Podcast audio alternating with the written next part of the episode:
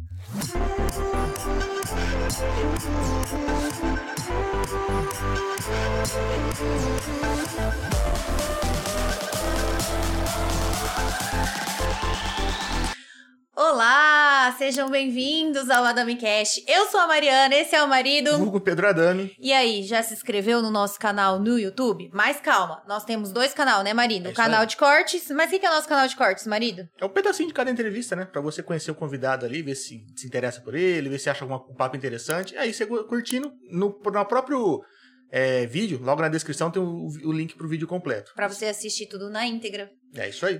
E logo mais vai ter o corte desse episódio. Com certeza. então aproveita, se inscreva no nosso canal, ativa a notificação pra quando a gente estiver ao vivo, vai apitar aí no seu celular pra você ficar por dentro de tudo que tá É, rolando. Não pode perder. Eu e o marido estamos num projeto de saúde aí, mais de um ano, levando isso como.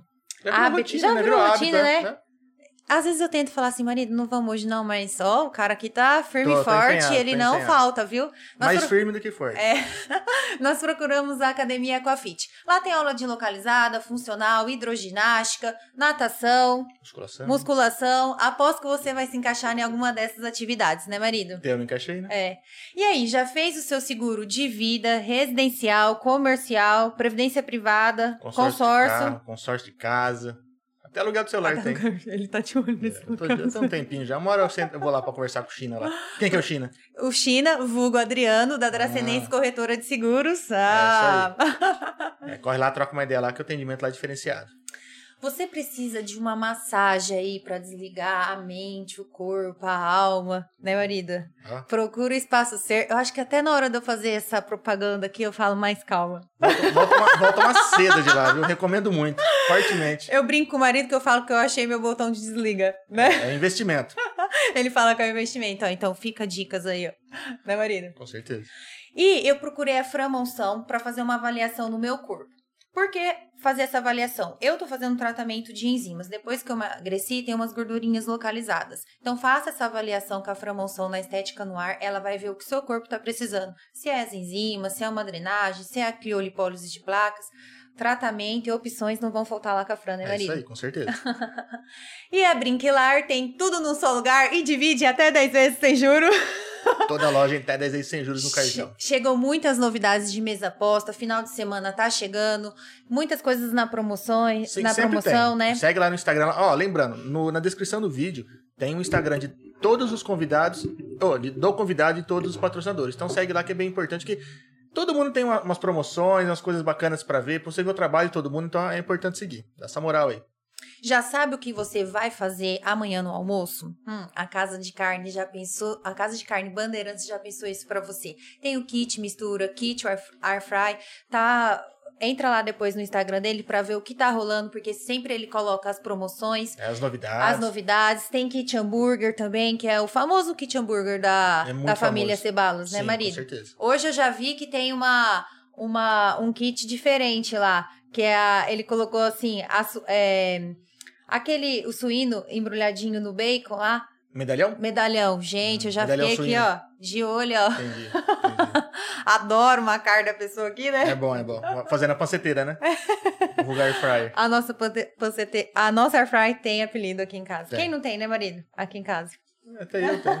Eu não sou mais o Pedro, eu sou o marido. Um grande abraço pro, pro pessoal do TV Oeste Diário. Vamos começar mais um episódio. É número 130 hoje. 130, e muito especial. Esse certeza. 130. É isso aí. A gente trouxe aqui a a Gislaine de Oliveira, presidente da. Vou até ler aqui, ó. Copadra, que é a cooperativa dos produtores é, agropecuários de Dracena. Ó, consegui falar certo. Seja bem-vinda, boa noite. Obrigado por ter vindo aqui trocar uma ideia com a gente, bater um papo, falar um pouco mais sobre a cooperativa, né?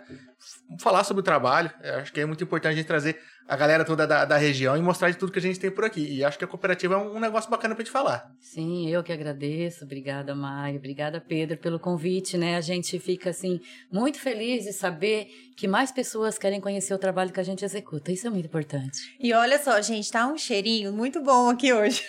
Ah, eu tô falei pra, pra Mari falar, é só esse nível de convidado pra cima agora. É. Porque, ó, já veio com comida pra cá. Outro dia a Gislaine trouxe também uma É. barca de sushi. Eu falo, eu falo assim, vai trazer comida? Então vem. É, então, então é mal de Gislaine, não é? É, mas- É, uma verdade, verdade, é a segunda. verdade. É, mal de Gislaine. Ó, o Erasmo entrou aqui e mandou um boa noite. Boa noite. Boa noite. E a gente quer saber mais é, o que é, como que funciona a cooperativa. Maria Cooperativa, é, ela é um trabalho assim que foi feito a muitas mãos, sabe? Um trabalho bem bacana. É, a princípio era só uma associação. Né? Quando eu comecei a trabalhar lá como voluntária, quando eu vim de São Paulo, era uma associação de produtores. Mas conforme o tempo foi passando e as vendas aumentando, porque a gente começou a trabalhar com vendas de merenda escolar. Então, é, essa, esse aumento de, de venda, de comercialização, ficou é difícil de trabalhar com uma associação, porque contabilmente a associação não pode fazer comercialização. Ah, né? entendi. Então ela, ela passa a ser uma empresa considerada normal e aí pesa sobre ela todos os encargos de uma empresa, de uma ME ou de uma limitada. Entendi. Então a gente viu a necessidade aí de constituir uma cooperativa. Mas quando você fala de cooperativa, é muito difícil você encontrar pessoas para abraçar essa, essa ideia, né? Porque cooperativismo, eh, eu, eu acho que não só aqui no estado de São Paulo, mas Brasil, de uma forma geral, ele vê o cooperativismo de uma forma muito ruim. E, e isso dificulta o trabalho que a gente faz. Então, foi bastante complicado conseguir convencer alguns produtores a fazerem parte dessa nova etapa, né, de uma cooperativa. Como a gente não encontrou pessoas doidas suficiente para abraçar tudo isso, então a gente fez isso sozinhos, basicamente. Né? Então, eu reuni a diretoria que eu já tinha na associação e falamos: ó, vamos, vamos fazer. E aí, para completar né, essa loucura toda, o governo do estado, em 2011, lançou um programa chamado Microbacias 2. Esse programa Microbacias 2 ele foi uma sequência do 1. O 1, é, eles destinaram recursos para as propriedades, para os produtores, né, individualmente. E aí, no 2, foi para associações e cooperativas. Então, ele, é, eles eh, propuseram que a associação montasse um projeto, formalizasse um projeto, e se esse projeto fosse aprovado, então eles passariam 70% do custo desse projeto. Eh, o valor total, o máximo seria 800 mil reais, mas para quem não tinha nada, 800 mil reais foi uma fortuna. É uma fortuna, na verdade, né? Então a gente resolveu, assim, eh, que nem maluco, fazer um projeto. Bom, a gente não tinha dinheiro para poder pagar alguém, né, uma pessoa especializada para fazer esse projeto para a gente, para desenvolver, porque a ideia era constituir um laticínio, porque a maior parte dos produtores da associação eram produtores de leite. Ah. E aí a gente se deparava sempre com um problema que ainda existe, e eu acho que vai demorar muito para terminar, que é o produtor de leite, ele vende o leite dele o mês inteiro e ele só vai receber 20 dias do mês seguinte e ele não sabe por quanto ele vai receber por litro de leite. Nossa. Então, Por que ele não sabe quanto? porque é o mercado quem dita esse preço, né? Então, o que que acontece? Pode ser que o dia que ele venda tá X e o O dia dia, que ele receba, tá esteja lá menos. embaixo. Exatamente. É Ele sério? nunca sabe se a conta vai fechar. Nu- nunca vai, na verdade nunca fecha e você não consegue programar, né? Porque assim, Entendi. o que, que é interessante você se programar? Porque quando você vai, eu, eu falo sempre o seguinte, quando você vai no mercado, o que que você faz? Você pega o produto, olha, Olha o preço, e vê bota se no carrinho. É, Hoje eu É. choro, né? porque tá tudo caro. É tudo caro. Mas essa é a realidade. Você pode até ir com a calculadora. Entendi. Mas quando você chegar no caixa, você vai saber exatamente quanto O você quanto vai pagar. É. Então, eu acho que isso é, é, uma, é uma desfeita para com o produtor. Né? É ele trabalhar o mês inteiro e saber e não saber quanto ele vai receber. E ainda existe casos onde o laticínio não paga, ou paga parcelado, ou demora para pagar. Então, a gente tem muito problema com isso. Então, a nossa realidade era, nossa intenção era constituir uma empresa para beneficiar o leite dos nossos produtores. Aí fizemos um projeto. Juntei minha equipe maluca. que olha, eu Ah, mas fa- que bom que teve mais gente que abraçou a causa, não, né? olha, eu, eu falo para vocês. Eu, eu tenho uma equipe fantástica, né? Então, a gente tem ah, no escritório três que trabalham no escritório, tem mais três que trabalham na distribuição e no peso, na conferência Sim. das mercadorias que chegam, tem mais três na indústria, tem mais dois no viveiro de mudas, tem mais três no caminhão e tem mais um no trator. Caramba, então tem grande. uma equipe grande, mas é uma equipe que todo mundo faz tudo. Você sabe que todo mundo faz. Não tem, uhum. não tem, não tem, eh, não tem lugar para cada um. Então, cada um faz aquilo que é preciso. Então, eu falo que minha equipe é maravilhosa, ela caiu do céu, né? E, e para abraçar as minhas loucuras, só uma equipe dessa. não tem, né? Eu falo assim, gente, eu queria fazer isso.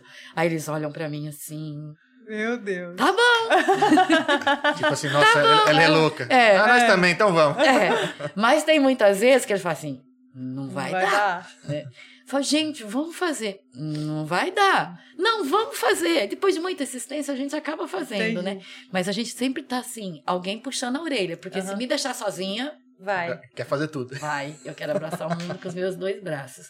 Então aí a gente montou esse projeto. Na época, o meu auxiliar era o Danilo. Hoje ele não está mais comigo, mas na época era o Danilo. Então, vamos visitar laticínio para a gente ver como que funciona, como que é, porque a gente não sabia nada, né? Eu, enquanto enquanto coordenadora da associação, só sabia tirar leite e lavar roupa, né? Mais nada. E, e aí fomos conhecer laticínio. Só que os laticínios, eles, eles não te mostram, né? Aquilo que você precisa saber, aquilo que você foi buscar. É porque hoje, hoje eu recebo muitas pessoas visitando a cooperativa, outras associações, outras cooperativas que querem também é, constituir uma indústria. Então eu mostro tudo, os detalhes, as dificuldades, o que deu certo, o que deu o errado. Bom e ruim. Porque eu sofri muito com isso Entendi. quando eu não tive, né? Então quando a gente ia visitar os laticínios, eles não mostravam pra gente o que a gente realmente precisava. Então montamos o nosso projeto.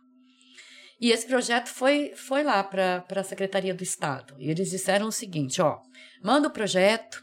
Se o projeto for viável, a gente vai devolver eles para vocês, para vocês fazerem uma adequação. Beleza, né? Montamos nosso projetinho, tinha 15 dias para a gente montar o projeto e mandamos embora. Voltou o projeto aprovado sem poder retificar. Caramba. Então a gente não podia mudar mais nada no projeto. E aí foi uma doideira, porque a gente não tinha um terreno para construir, a gente não tinha é, nenhum dinheiro, que a gente tinha que bancar 30%, a contrapartida da associação seria 30% do que seria gasto, a gente não tinha. Se você falar para um cooperado ou um associado, olha, hoje você vai ter que investir dois reais na cooperativa. Ele manda você para os quintos dos infernos, sem pensar duas vezes, né? Então, não tinha como começar. E aí a gente foi, batalhando, batalhando com o prefeito. A gente precisava de um terreno, precisava de uma doação, precisava de uma sessão de uso. Na época o prefeito era o Célio Rejane. Fizemos um pacto, fez uma sessão de uso, não deu certo, teve que voltar atrás, mudou de prefeito. Aí veio o seu Antônio Peridetti, vão abraçou a causa. E para esse prefeito eu tiro meu chapéu, porque assim, é, eu cheguei, eu cheguei em Dracena em 2008, né? Ninguém me conhecia, ninguém sabia de onde eu tinha vindo. E 2012, 2013, né, quando ele, ele assumiu é, a prefeitura de Dracena, foi que ele me conheceu. E ele acreditou no meu trabalho assim e abraçou a causa sem, sem piscar. Falou: Não, você sabe fazer? Sei. Mentira. Não sabia, né? Mas é, ele acreditou. E eu acho que o fato dele acreditar deu mais força, né? Para dar continuidade em tudo isso. E aí a gente foi. É, ele conseguiu fazer a sessão de uso do terreno, que é onde está construída a cooperativa hoje. A gente limpou, porque lá era um depósito de galho, então demorou quase dois anos para a gente conseguir fazer toda, toda a limpeza e a mudança de local, né? E aí, mais um entrave que era as licenças, a gente precisava de licença da CETESB para começar a... É uma papelada, né? É muita coisa. É, é burocrático demais. E muito custa caro. É tudo é taxa, né? É, é, então, é, esses entraves dificultou muito. Então, o projeto que foi aprovado em 2011 começou a sair do papel em janeiro de 2015. Caramba. É, então, foram anos. quatro anos. E nesses quatro anos, nada do que nós tínhamos orçado era o mesmo preço. Claro, tudo Subiu foi tudo. subindo. Subiu tudo. Então, os 800 mil que a gente tinha, né? Na verdade, é, a gente tinha 70% desse valor. Então, dos 800, dos 800 mil que o Estado bancou, a gente tinha que colocar mais 500. E a gente não tinha. Quer dizer, já, aqueles oito, é, o dinheiro que ia vir já não representava mais os 70%. Já não né? representava mais os 70%. Então foi muito difícil. Mas a Casa da Agricultura de Dracena é assim, tem técnicos, tem pessoas muito capacitadas e, ajudou muito a gente, né? Na época a gente tinha o Rizzi, que era um engenheiro agrônomo, que agora já está aposentado. Aliás, quase todos estão aposentados. É, quase todos já aposentaram, mas uma equipe muito boa de trabalhar. E ajudou a gente muito, né? Então tinha dia que ele chegava assim, Gislaine, vamos desistir? Falava, desiste vocês, eu não desisto. Ah, que, que incentivo, hein? Não, eu não vou desistir, Gislaine, você não vai dar conta. Eu falei, dou, eu dou conta. Mentira, não sabia se ia dar conta, gente. Aquilo era, era uma coisa, assim, grandiosa demais, né? A gente, a gente pensou pequeno, mas aconteceu grande e, e não tinha mais como voltar atrás. Eu tinha, de alguma forma, que, que fazer acontecer, né? Então, a gente foi devagarzinho. Aí, 2015, quando a gente conseguiu a licença de operação da CETESB, nossa, nós fizemos um churrasco, né? Isso que eu ia Porque- Festa, né? meu Deus do céu, que alívio, né? Aí começamos a construção. Então foi dois anos aí, basicamente, de construção. Em julho, no dia 16 de julho de 2016, nós terminamos a construção.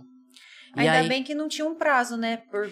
mais ou, Ou não, menos. né? Porque se tivesse Tinha, um prazo. é, Ah, tinha tá. prazo, né? É, ele- esse projeto tinha que ser executado em cinco anos. Ele foi Entendi. então, o, prim- primeiro ano, o segundo ano, o terceiro ano, o quarto ano. Então, cada ano, outras Tinha- associações entendi. iam enviando o projeto. Ah, Só tá. que daí, Mas se você não executa, É, outro executa. como, como é, teve menos adesão do que tinha dinheiro, Entendi. então estenderam Ah, para a tá. sexta chamada. Aí foi nossa salvação, né? Foi nossa salvação. Porque eu já estava terminando é, de construir o laticínio, aí a louca vai e faz outro projeto. Aí fizemos um outro projeto, fizemos um segundo projeto. Então a gente estava terminando de construir o laticínio, aí fizemos um outro projeto para construir o mini processado. Aí construímos, acabamos quase que tudo junto, né? O mini projeto, que eu já, aí eu já tava craque em fazer licitação, já- eu já tava craque em comprar, Já tinha já tava apanhado pra caramba. já tinha apanhado tudo que tinha direito. Eu falei, agora vai, agora vai. Só de, só de bater o olho sabia que tinha uma vírgula errada, né? Exatamente. Então, aí, é, o, o primeiro que levou sei, quase seis anos, o segundo, seis meses. Aí sim. História, né? Falei, Nossa, que maravilha.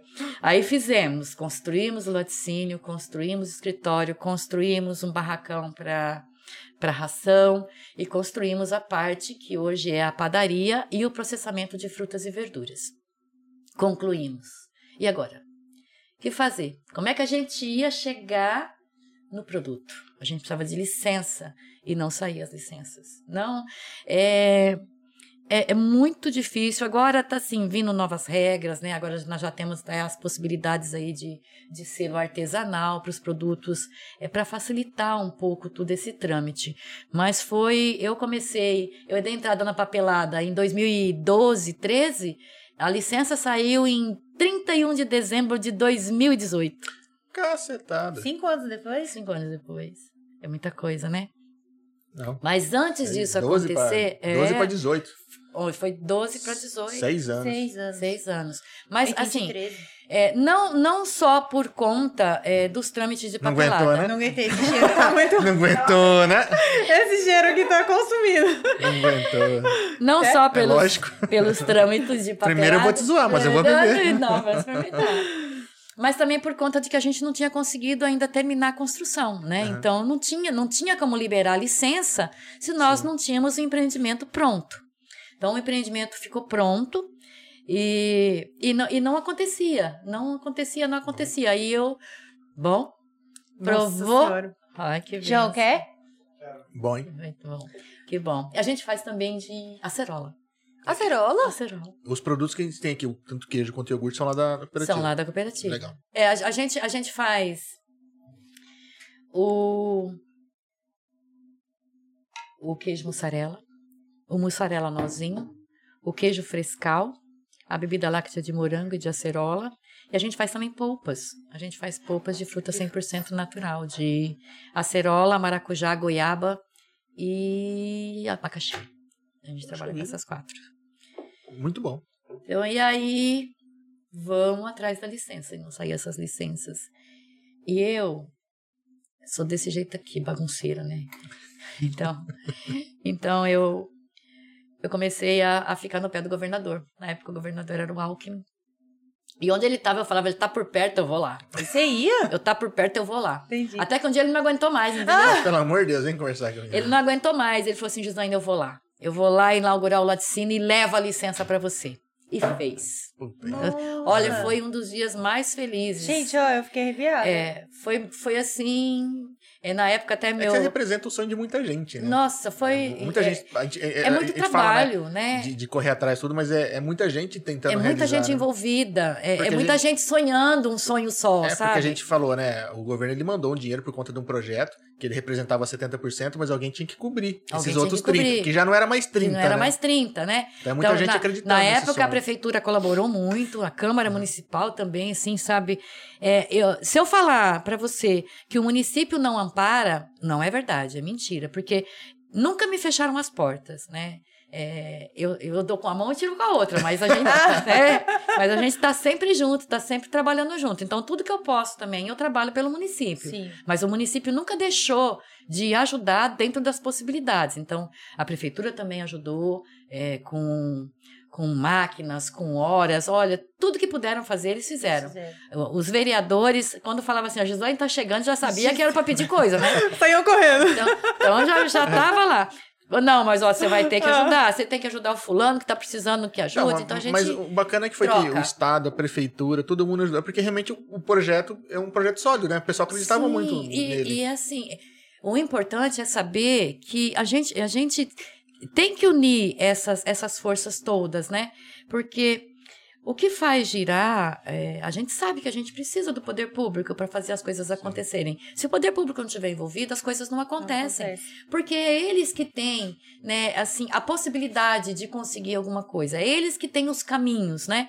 Então, eu tenho uma vontade, eu, eu brigo, mas o, quem, quem tem que direcionar, quem tem que fazer alguma coisa concreta são eles.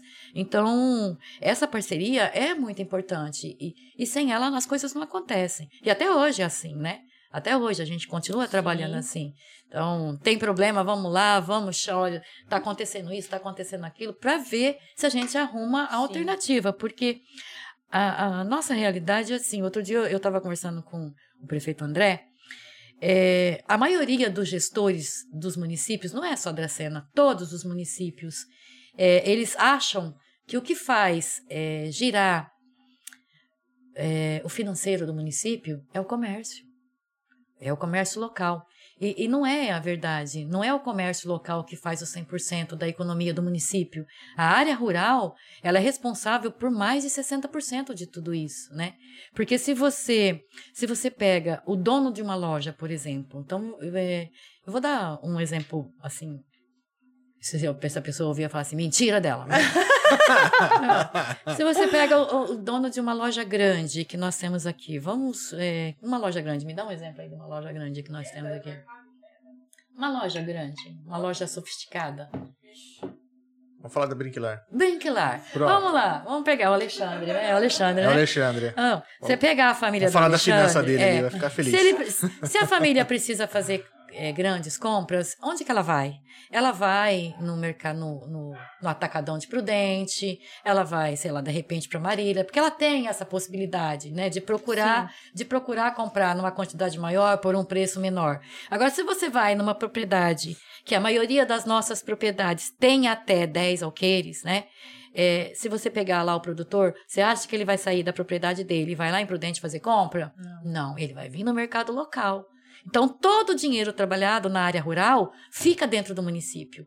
Então, tudo que você faz pela área rural, você está trazendo de volta para o município. Então, você precisa fazer isso acontecer. E isso precisa acontecer rápido. Mais rápido ainda agora, depois da pandemia. Porque se a gente não trabalhar a agricultura no nosso município, em pouco tempo a gente vai ficar sem, sem comida.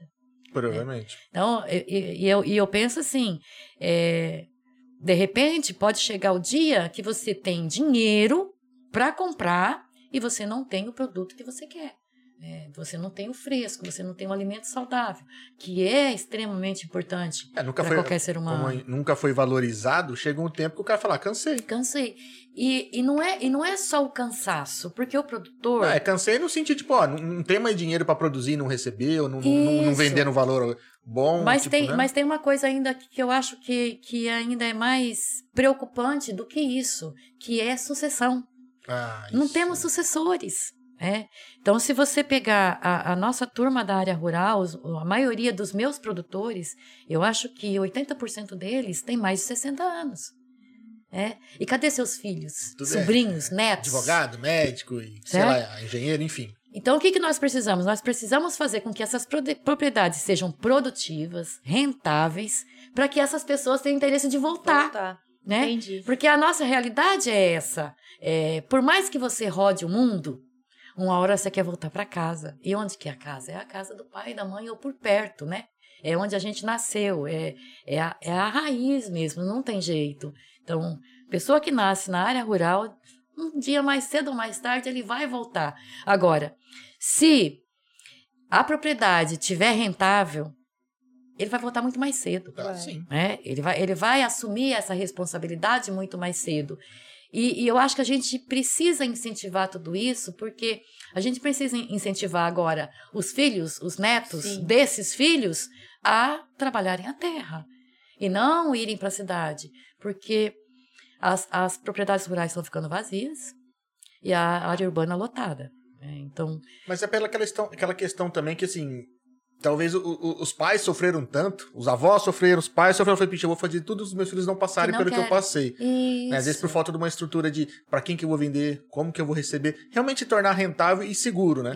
Por, por não ter essa segurança e falar, não, eu vou lá, vou, vou dar meu suor, meu sangue pra estudar meu filho pra dar uma vida melhor, mais digna pra ele. Porque em Mas- muitos casos a gente vê a galera né, que falou, ó, por que, que não tá tendo situação? Pô, o cara cansou, né? Chegou um que ele Cansou. cansa, fala, não quero mais essa vida dos meus filhos. Não, não, e, não, e não vê não vê retorno. Né? né? Não vê retorno financeiro. Então, por isso que eu falo para você que de agora para frente é extremamente importante que, que o município, né? Agora a gente tem uma, uma secretaria do agro. Estou super Ó. feliz com essa secretaria do agro. Então, nossa secretaria do agro, é, o prefeito, né? Os vereadores e as entidades, no caso nós que somos ali os líderes de tudo isso, a gente precisa fazer um trabalho de convencimento, de aplicação de tecnologia, né? De fazer com que o produtor pense e entenda que eh, se ele fizer um investimento de tecnologia na propriedade dele, não é custo, é É investimento mesmo. investimento, é rentabilidade. Ele vai estar fazendo com que a propriedade dele dê retorno com muito menos suor, né, muito menos trabalho, com mais facilidade, proporcionando essa rentabilidade e essa volta desses filhos, dessas pessoas para a área rural, para que trabalhe com essa tecnologia, porque a maioria não tem, não tem essa, essa sensibilidade. Eu, por exemplo, na hora que tem que lidar com o computador, minha nossa senhora, ele não me obedece, gente. Eu não sei porquê, mas ele não me obedece. Por mais que eu tente, ele não obedece. Então aí É Corro- teimoso, é um bicho corro- teimoso, corro nossa. pra a filha, né? Aí a Dayara é quem me socorre para fazer certas coisas. Então, é a mesma coisa que acontece com a maioria. Então, tudo hoje tá dentro do celular, basicamente, né? Então, se a gente fizer com que as pessoas mais jovens acessem isso na área rural, que nós temos muitas coisas boas, práticas e baratas para serem colocadas na área rural e que, que vão dar um retorno rápido, as coisas melhoram bem mais rápido do que a gente espera. A gente precisa diversificar a produção, a gente precisa fazer pastagem irrigada, né? a gente precisa trabalhar com o pessoal fazendo é, silagem, né? trabalhar essa questão de não parar de tirar leite quando está seco, quando não chove, porque está tá preparado, guardou o alimento para essa época. Então, é, isso é extremamente importante, porque senão não vamos conseguir vencer, não. É, trazer muita, muita informação, né? É. Entender que é, tem hora que tem que trocar o ferramental pra uma coisa mais, mais moderna, pra fazer produção. Foi, bicho, é, vai lá que você vai conseguir aumentar a tua produção. Às vezes com, com o mesmo funcionário, né? Ou só com você, sua produção aumenta, né? É. A- O, maquinário se paga, né? com- ao longo do tempo. Sim, lógico. nós- agora nós estamos, as coisas enlouqueceram Sim, um pouco, não, né? agora- Falei, gente do céu, um trator tá custando 300 mil reais, É. né? É, é uma fortuna. Tá tudo, né? Não tá, Tá tudo não tá só fora o de mercado, Tá base. tudo. E aí, assim, tem, tem hora que eu fico pensando, será que isso é passageiro, né? Será que tudo isso, é, vamos dizer que vai voltar a ser mais ou menos igual era antes? Igual, eu acho que não volta mais. Mas será que a gente vai conseguir fazer as coisas ficarem nu- nu- numa situação mediana, né? É, eu, eu espero que isso aconteça, porque se isso É, não acontecer... Não sei se os preços caem, mas se eu aument- conseguir aumentar um pouquinho os ganhos para dar uma. Uma parada, equilibrada, né? É, mas aí é, é complicado, porque veja, é, eu, ta, eu tava falando essa semana sobre isso, né, até com, com o Fernando. É, o, o, o preço do litro de leite hoje, pago ao produtor, ele tá chegando aí na casa de R$ 2,50, R$ reais. Nunca foi tão bom, né, para o produtor. Só que é, o preço da ração, o quilo da ração para o gado, ele está custando três, quase três reais também. Né? Então, vamos dizer que está empatando. O quilo da mussarela no mercado hoje, ela está sendo vendida a quase 70 reais, certo? Um litro de leite, 7,20. É, Eu vi essa semana um litro de leite 7,20. Só que o poder aquisitivo de compra do Bicho, consumidor despencou, né? não, não, não, tá equilibrado Ah, com e isso. vi de vocês como produtor, que nem você falou. Ah, beleza, tá vendendo por 2,50 o litro de leite. Nunca se pagou tão bem. Sim. Mas nunca se pagou tão caro numa ração, né? Não. Então. E nas outras coisas também, sim, é, né? função- a ração é um- uma das coisas. Nas né? outras coisas também. Então você já não consegue. Você vai no mercado para comprar um litro de óleo, é 10 reais. E oscila muito, né? Agora o preço tá alto do leite, mais pra frente, provável diminui. É, causa- não, não demora, né? Na, Isso. É, na ver... Dizem que a tendência é não baixar. Sim. Eu, sinceramente, nunca vi isso acontecer, né? Todos os anos é a mesma ladainha, né? Período seco, os laticínios ficam sem a matéria-prima, então vai fica indo nos produtores ofertando mais porque eles precisam do produto para estar vendendo.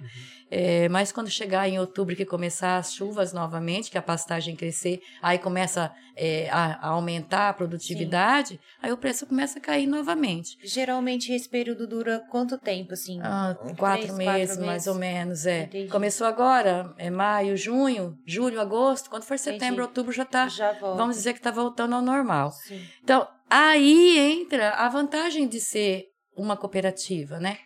Porque na cooperativa, é, eu, eu, eu tento fazer assim, eu tento fazer com que todos os produtores, seja ele produtor de 10 litros ou produtor de 500 litros, se mantenham equilibrados. Vamos dizer que igual. Então, o meu produtor que tira 10 litros, ele recebe o mesmo valor que o produtor que tira 500. Porque se eu não fizer dessa forma, eu não vejo razão de ser uma cooperativa. Então, muita gente me critica por isso. E é quase todo dia. Mas não ligo, já estou me acostumando com a ideia. Porque, assim, não, mas se o produtor tira mais, ele tem, ele tem que levar vantagem. Eu não penso assim. Eu penso que se um produtor que tira 500 litros de leite, ele faz parte da cooperativa, é porque ele se importa com o cooperativismo, é porque ele se importa com o outro, porque ele não precisa da cooperativa para viver. Ele pode muito bem comercializar o leite dele sozinho. Agora, se ele está ali, é para ajudar esse, que tira 5, que tira 10, porque quando ele receber um valor melhor, porque ele juntou o leite dele com o que tira bastante, ele vai produzir melhor na propriedade dele, ele vai conseguir comprar mais uma vaca, ele vai conseguir comprar uma ordenha, ele vai conseguir trabalhar com qualidade, que é o que nós precisamos. O leite que chega na sua mesa, ele precisa ter qualidade, ele não pode ter- ser tirado de qualquer jeito. né? Então eu prezo muito por isso. E muitas vezes sou criticada por isso. Mas, a não- cooperativa, quando ela vende o leite, vocês que fazem a negociação com o Latine, por exemplo. Aí você vende toda a produção, você não vende produção É. pingada. Então, só que agora a gente não faz mais isso, Hum. né? Que agora a gente tem uma indústria, né? A partir do momento que a gente construiu a indústria, então agora eu vendo o produto pronto.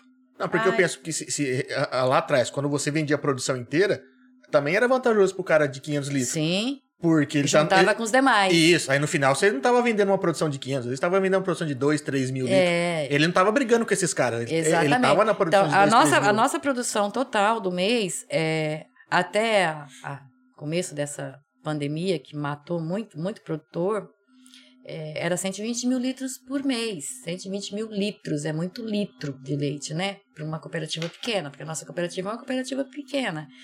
Mas é bastante leite. Então, você comercializar 120 mil litros de leite é bem diferente de você comercializar 3. E você comercial- comercializava para a região toda. Para a região toda. Entendi. Então, hoje a gente comercializa assim. É, eu participo dos pregão eletrônico. Então, eu vendo para as penitenciárias no pregão eletrônico. A gente vende para a penitenciária no Pepais Leite, porque tem o, o governo do estado, a gente tem dois, dois bons programas. É o PNAE, que é a merenda escolar. Uhum. Então, 30% de tudo que as prefeituras compram para merenda escolar, obrigatoriamente ela precisa comprar direto da agricultura familiar. Entendi. Então aí entra a gente. Então a gente vende é, 30% de todos os produtos que compra. Então o leite, a mussarela, o alface, o agrião, a beterraba, todos os produtos que a gente consegue produzir aqui, a gente consegue entregar Entendi. na merenda escolar. Então a, a cooperativa hoje entrega a merenda escolar para 15 municípios da nossa região. A gente comercializa o Pepais com 25 unidades prisionais, né? Porque a nossa região tem muita Tem. unidade. Tem. Uma pertinho da outra.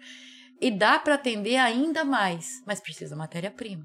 Então, hoje, toda a produção dos nossos produtores está sendo comercializado é, pelos produtos que a gente fabrica. Entendi. Não está sobrando nada. Está faltando. E quando. Mas assim, os seus cooperados só são de Dracena ou é da região também? Não, é da região também. Eu tenho Ah, cooperados tá. em Dracena, eu tenho cooperados Ouro Verde, Tupi, Irapuru, Junquerópolis e Mirandópolis. Aí e Lucélia. Eita, Poxa, que legal. tá. É. Aí um exemplo, faltou. Não tem como. Você vê que não vai atingir esse tanto que você precisa entregar. Você pode pedir de outro lugar Eu ou não? Tem posso, que- Ah, posso. tá. né? Eu posso tanto comprar de um fornecedor né, individual, como eu posso estar comprando de um outro laticínio. Ah, Mas os tá. laticínios não querem vender para mim. Entendi. Os laticínios não querem Entendi. vender para a cooperativa, porque na verdade, a cooperativa para eles, de alguma forma, é uma ameaça. Eles veem como uma ameaça. Como uma concorrência. É. Não é a verdade, não é a realidade, mas infelizmente eles são é assim que eles veem, né? É porque antes você vendia pra eles, hoje você fabrica o seu próprio. Hoje a gente fabrica nosso próprio produto, Entendi. né? Então, de alguma forma, a gente está tirando deles um, um, um pedacinho, vamos dizer assim, né? Porque se eh, não existisse uma cooperativa de agricultura familiar, por exemplo, eh, esses 30% da agricultura familiar que a gente entrega nas penitenciárias, não teria alguém para entregar. Ah, tá, Então, automaticamente iria para o pregão eletrônico, e Entendi. é onde eles entram, né? Mas eu brigo com eles também no Ah. pregão eletrônico. Então, então Tá valendo, então. Tá valendo, tá valendo, né? Tá, tá Mas é, mas é importante, assim, eu acho que é importante, é muito importante as pessoas é, entenderem que, e que tem um mercado é, aberto e com necessidades faltando matéria-prima. Então, não existe, eu acho que não existe essa, essa concorrência. É, tem muito lugar para vender e falta produto, a verdade é essa. É, porque, por exemplo, esses quatro meses que você falou, não é ruim pra você esses quatro meses. É ruim pro laticínio? É ruim ruim É pra geral, é pra geral. É ruim para todo mundo. Então, e assim, a cooperativa ela faz um planejamento para estar passando para os produtores, esse, ó, esses quatro meses você já sabe que vai ser ruim, vamos fazer isso, vamos fazer aquilo, ou não? Não, a gente tenta. A Entendi. gente tenta, mas tem muita dificuldade. Primeiro, de você conseguir dar essa assistência, dar esse suporte. Porque a cooperativa precisava ter um capital de giro, precisava ter dinheiro em caixa, precisava ter sobras para poder socorrer o produtor nessa hora, né? A gente não tem. Porque tudo foi feito na cara e na coragem, Sim, né? sim, sim. Então a gente não tem. Ainda não tem. Ainda não tem. É, mas a gente tem equipe técnica, né? Então, é, a Casa da Agricultura está se reestruturando, né? É, a gente passou um período aí bem difícil, com o governo querendo fechar as casas da agricultura, nós Sim. brigamos, conseguimos né, deixar elas quietinhas. Agora a gente tem uma Secretaria do Agronegócio para a gente trabalhar essa, essa possibilidade. Então, é isso que a gente vai buscar. A gente vai buscar agora formar uma equipe técnica dentro do município para ver o que, que a gente consegue fazer em prol dos produtores para trazer esses benefícios. Porque para quem não entende, a seca, ah, o inverno vem, aí vai precisar de comer a graminha. Se aí tem uma irriga- irrigação, isso facilita. Facilita. E que mais? Que... Então, mas mesmo estando irrigado, não é suficiente. Porque ele está irrigado, ele fica tudo verdinho. Fica. Ele cresce ali até uns 40 centímetros. Mas aí, durante o dia, sai um solzinho, Hum, à noite esfria. tem. Ele para de É, o crescer. clima é outro, né? É, então, então a, a pastagem não cresce o suficiente para alimentar o gado Sim. leiteiro. Entendi. Ajuda, mas não é o suficiente. Não é suficiente. Aí então, o que, que você a precisa? Aí você precisa Você ter, a ração. ter a sua Ah, silagem, né? Lá reservada. É, você sabe que é silagem. Sim. Então. Ou seja, você, Você guarda o alimento, Sim. né? Para a hora que você precisa. vocês gastam mais pro, Pra pro produzir no rebanho comer e, e ganham menos. Não é menos. Porque a Ah, produção tá. despenca. E né? a produção despenca, né? Entendi A agora. produção. Então, na verdade, é assim, o que, que acontece? Agora é hora de programar é, a aparição das suas vacas para essa época, né? Porque vai, vai chegar essa época, você vai estar produzindo muito leite, Sim. desde que você tenha a comida reservada para isso. Porque é a hora que o laticínio paga melhor, né? Então, independente dele fazer parte da cooperativa ou não, é a hora que ele vai conseguir é, tirar um dinheiro extra. Porque Se- vai estar faltando para todo mundo, mas se você conseguir aumentar a tua produção, Sim. você vai estar ganhando mais, porque você, o valor do leite, né? Pago do Vai litro dar, é bem o mais valor caro. agregado vai ser É melhor. melhor. A cooperativa, qual é a vantagem que eu, eu como cooperada, como produtora de leite, vejo? A cooperativa, ela não tem esses altos e baixos, né? É, eu, eu pago o meu produtor um preço fixo o ano inteiro. Então, Hum. É, a então gente ele fecha... não sente esse, É, esses Mas ele não vê isso. Ah, É, mas tá. para ele daria para se programar, né? É, mas ele não vê isso. Então, é, para te dar um exemplo, esse, esse ano nós pagamos R$ 2,25 até o mês passado, o ano inteiro. Mas teve produtor que recebeu, produtor que não faz parte da cooperativa, que recebeu 1,50, Entendi. né? Então, o produtor precisa trabalhar trabalhando com média. Ele precisa fazer a média do ano inteiro. Entendi. Então, ele se programa os meses que ele está gastando menos com alimentação para ele comprar alimentação para o período que ele não tem. E no final do ano ele vai ter a reserva dele, com certeza.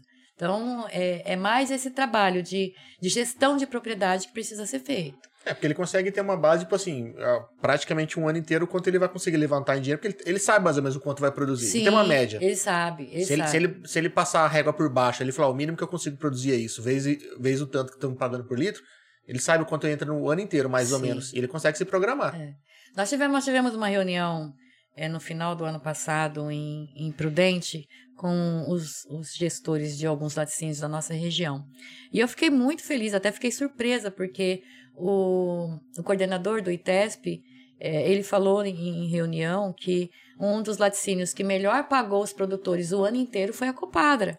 Legal. Né? Que legal. Então, é, de- dentro de, de- Você vê uma cooperativa pequena, né? É, conseguir pagar um preço justo, vamos dizer assim, para o seu produtor, eu acho muito importante. Então, isso precisa ser valorizado pelo produtor. né? Ele precisa olhar com mais carinho, porque a cooperativa é dele É também, dele, né? Então, é, é uma coisa bastante bacana. Tá, tá lutando pelos mesmos direitos, né? Pra equiparar Sim, o jogo ali, né? É, exato. É. E, e como faz para ser um cooperado?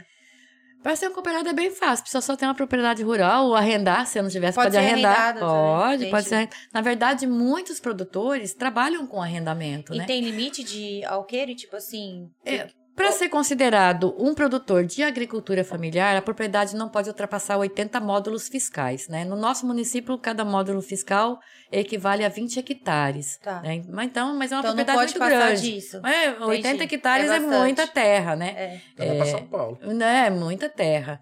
Então, basicamente, não tem uma restrição. Ele precisa me apresentar a documentação pessoal, né, dele, da esposa ou do marido, da propriedade e se importar com uma cooperativa, né, que eu acho que isso é a parte mais importante.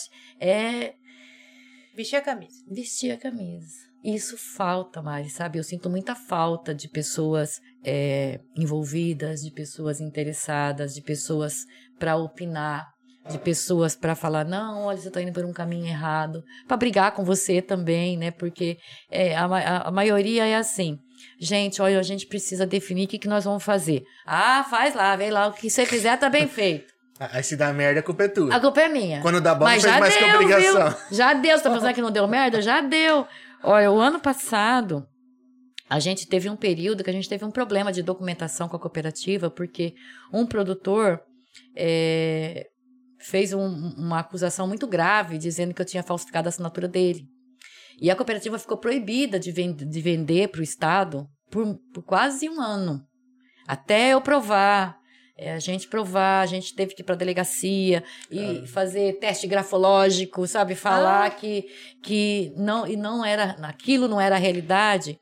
Demorou quase um ano, precisou do governador intervir nessa, nessa sanção que a gente sofreu. Então, nesse período, eu tive que buscar outra alternativa, que foi comercializar o leite com outros laticínios, né? E nesse período, a gente estava vendendo leite para o laticínio de Lutécia, o laticínio da fazenda. Janeiro e fevereiro, ele não pagou o leite. Nossa. 178 mil reais. Eu quase enlouqueci. Pergunta pra ela. Que virada de ano, hein? Eu quase enlouqueci. É, eu não dormia, eu já durmo muito pouco, né? Ela Mas eu me não contou ali dormia. nos bastidores que ela só dorme duas horas. Então Duas, ela não três. dorme. Bem-vindo ao time. É, mas é, mas, mas tá bom, é suficiente. Então foi muito difícil. Não tinha de onde tirar. E a, e a gente sabe que o produtor precisa desse dinheiro para a subsistência dele do mês. E só que a maioria das pessoas não entende, lógico. Eu tive produtores assim maravilhosos, sabe que me mandava palavras de carinho, palavras de conforto, que me ligava, que me confortava, mas 95% meteu a lenha. Mas olha, eu tive que mandar extrato da minha conta, porque a pessoa falava que o dinheiro estava na minha conta. Então foi muito dolorido isso, sabe? Foi, foi muito desgastante essa, essa etapa. Então a gente passa por dificuldades assim é, bem graves e, e eu acho que a gente eh, não podia passar por isso, né? Então o laticínio continua trabalhando, sabe? Isso, isso é revoltante porque eh, eu falo assim, ele entrou com recuperação judicial. Entendi. É uma forma legal de roubar. Você dá os canos aí, depois te paga. Isso é vergonhoso. Na minha opinião, isso é vergonhoso, porque é, vo- você não pode deixar de pagar uma parcela do seu financiamento no banco, Não. certo? Que você vai, que você vai ser processado, que o cara vai lá buscar suas vacas, vai buscar o carro que você comprou, você não pode deixar de pagar. Agora, uma empresa grande, ela tem o direito de entrar com uma recuperação judicial, não pagar ninguém e tá tudo certo. Sabe, eu, eu acho isso... Ela não quebra, mas quebra uma galera em volta dela. Você né? imagina, né? Então ele continua de pé e tu, todo mundo que confiou no trabalho dele cai, né? Por que, que a gente não caiu? Porque Deus foi muito bom. Também. Ai, meu Deus do céu, gente, vocês não têm noção de quanto eu sofri. A gente tinha um, a gente tinha um pedido, eh, tinha feito um pedido para a Receita Federal do ressarcimento de um imposto que a gente tinha pago, eh, já lá no início, 2016, 17. E a Receita Federal decidiu fazer o pagamento no dia 20 de março. Nossa. Nossa, foi a salvação. Foi a salvação que eu consegui pagar todo mundo, né? E assim, reestabelecer, vamos dizer, é, porque a gente ficou sem poder produzir. Como é, como é que o produtor continua entregando para você? Como é que ele continua Já, já é apertado, você? sem receber fica já é difícil. difícil, né? Então assim, foi muito difícil, mas eu entendo, eu entendo o lado de cada um, de cada um, né? A gente entende, Tá no mesmo barco, né? mas que foi um perereco, foi, foi, foi assim. Porque você também é complicado. produtora. Eu sou vivo disso Você também. também né? ficou sem receber. Fiquei, né? Fiquei, você fica, você fica assim, e agora, né? Como que vai ser, né? Então eu ainda tinha umas bezerras para vender, vendi, né? Outros eu fiquei devendo. Eu teve, teve, teve fornecedor meu que ficou, eu fiquei devendo um ano inteiro. Eu falei, ó, o João é um deles, o João Escaliante é um deles. Eu falei, João, Segura as Aguenta- pontas aí. aguenta aí que eu não tenho dinheiro, não. Então, mas graças a Deus, a gente tem nome, né? Aham. Você tem, você tem uma história, então é, você ainda consegue. Mas a maioria das pessoas não tem isso, né? Não tem essa cara de pau que eu tenho. E aí, faz o quê? Né, Ele ele vai deixar de comer? Hum, é, Então foi, foi uma época assim muito difícil. Mas passou, graças a Deus. Porque você Mas- fala da história. E qual que é a sua história? Você veio pra Dracena? Nossa. Você não nasceu em Dracena? Por que, que eu fiz essa pergunta? Não, gente, eu não nasci em Dracena. Eu caí meio que de paraquedas aqui em Dracena, mas eu me considero muito mais dracenense do que muita gente aqui. Olha, Dracena foi uma escolha. Eu nasci no Paraná, eu sou paranaense. Já deu pra ver que é doida, né? Escolheu, Dracena. Escolhi Dracena. Eu nasci aqui. Brincando, eu Você adoro. nasceu, né? É, Eu adoro aqui. eu escolhi Dracena. Então, Eu vou comer agora. como? eu fui para São aguento, Paulo quando eu tinha 11 anos, né? Minha mãe, minha mãe, meu pai quebrou. Meu pai, era, meu pai tocava roça. É, chamava gato naquela época, né? Eu, eu juntava um monte de boia fria e arrendava terra, plantava. Então, minha, meu pai e minha mãe tinham uma situação financeira, vamos considerar que estável. E, e aí, em 80, 79, 80, 81, eles perderam tudo. É, com chuva, não sei exatamente o que Sim. aconteceu naquela época. Eu me lembro do desespero, né? O desespero da minha mãe, né? A agonia do meu pai, né? Aquela, a gente era muito pequeno. Mas aí minha mãe foi para São Paulo. Minha mãe foi para São Paulo e eu fiquei com os meus irmãos. Eu tenho um irmão mais velho e três mais novos. Uma prima que minha mãe adotou. Minha mãe foi para São Paulo e me deixou com 11 anos, com a galera toda. Então eu fiquei com meu meu avô, o meu pai, meus dois irmãos adotivos e meus quatro irmãos legítimos. Todos pra, na minha responsabilidade. Nossa. Eu era tão pequena que para cozinhar minha mãe fez um banquinho e colocou do lado assim do, do fogão de lenha para mim poder alcançar a fazer comida Detalhe, para ele. né? Era fogão de lenha. Fogão de lenha. E pensa numa turma que comia. Era meio saco de arroz por dia, pelo amor de Eu Deus. acredito. Uma panela de ferro desse tamanho assim, ó. Mas valeu a pena, porque eu aprendi muito com tudo isso, Amadurece, né? né? É, a gente amadurece, a gente fortalece, né? Eu, eu, eu tenho muito orgulho da, orgulho da minha família. Minha família é uma família de mulheres muito guerreiras, né? Minha mãe... É, porque assim, você falou que sua mãe que foi, não foi seu pai, né? Não, foi minha mãe. É. Foi- Meu pai ficou chorando as mágoas em casa. Foi- Foi minha mãe, minha mãe que foi. Então, minha mãe é uma mulher muito guerreira. Minha mãe é- é uma fortaleza em pessoa, um exemplo de vida. Então. E aí ela foi para São Paulo porque minhas tias moravam lá e minha tia tinha- trabalhava com lavanderia. E ela foi trabalhar com lavanderia. Aí passou uns, uns seis meses, ela já montou uma para ela Aham. né? Já montou uma pra ela. Aí depois de seis meses ela veio buscar a gente, aí a gente foi pra São Paulo. Então eu fiquei em São Paulo até 2008. Aí eu, eu trabalhava, estudava, eu comecei trabalhando no Bradesco, e o Bradesco é casamenteiro, você sabe, né? Sim. Aí casei no Bradesco. Meu marido também trabalhava no Bradesco. Eu trabalhava como caixa e ele era subgerente. Então a gente casou. Meu casamento foi uma lástima. Foi? Por quê? Não, de- Deixa ele assistir. Não tem problema, não. Co- Conta só a verdade. Eu conto só a verdade. Cara, bichinho. vou, vou- vou te contar a ida pra São Paulo, depois eu volto no meu casamento pra você. Ela vai refletir. Dá um podcast contar. só do casamento. Só do casamento. Aí, minha mãe montou uma lavanderia e levou a gente pra lá. Quando eu eu comecei a namorar o Elias, o Elias foi meu primeiro namorado e único. Namoramos, casamos.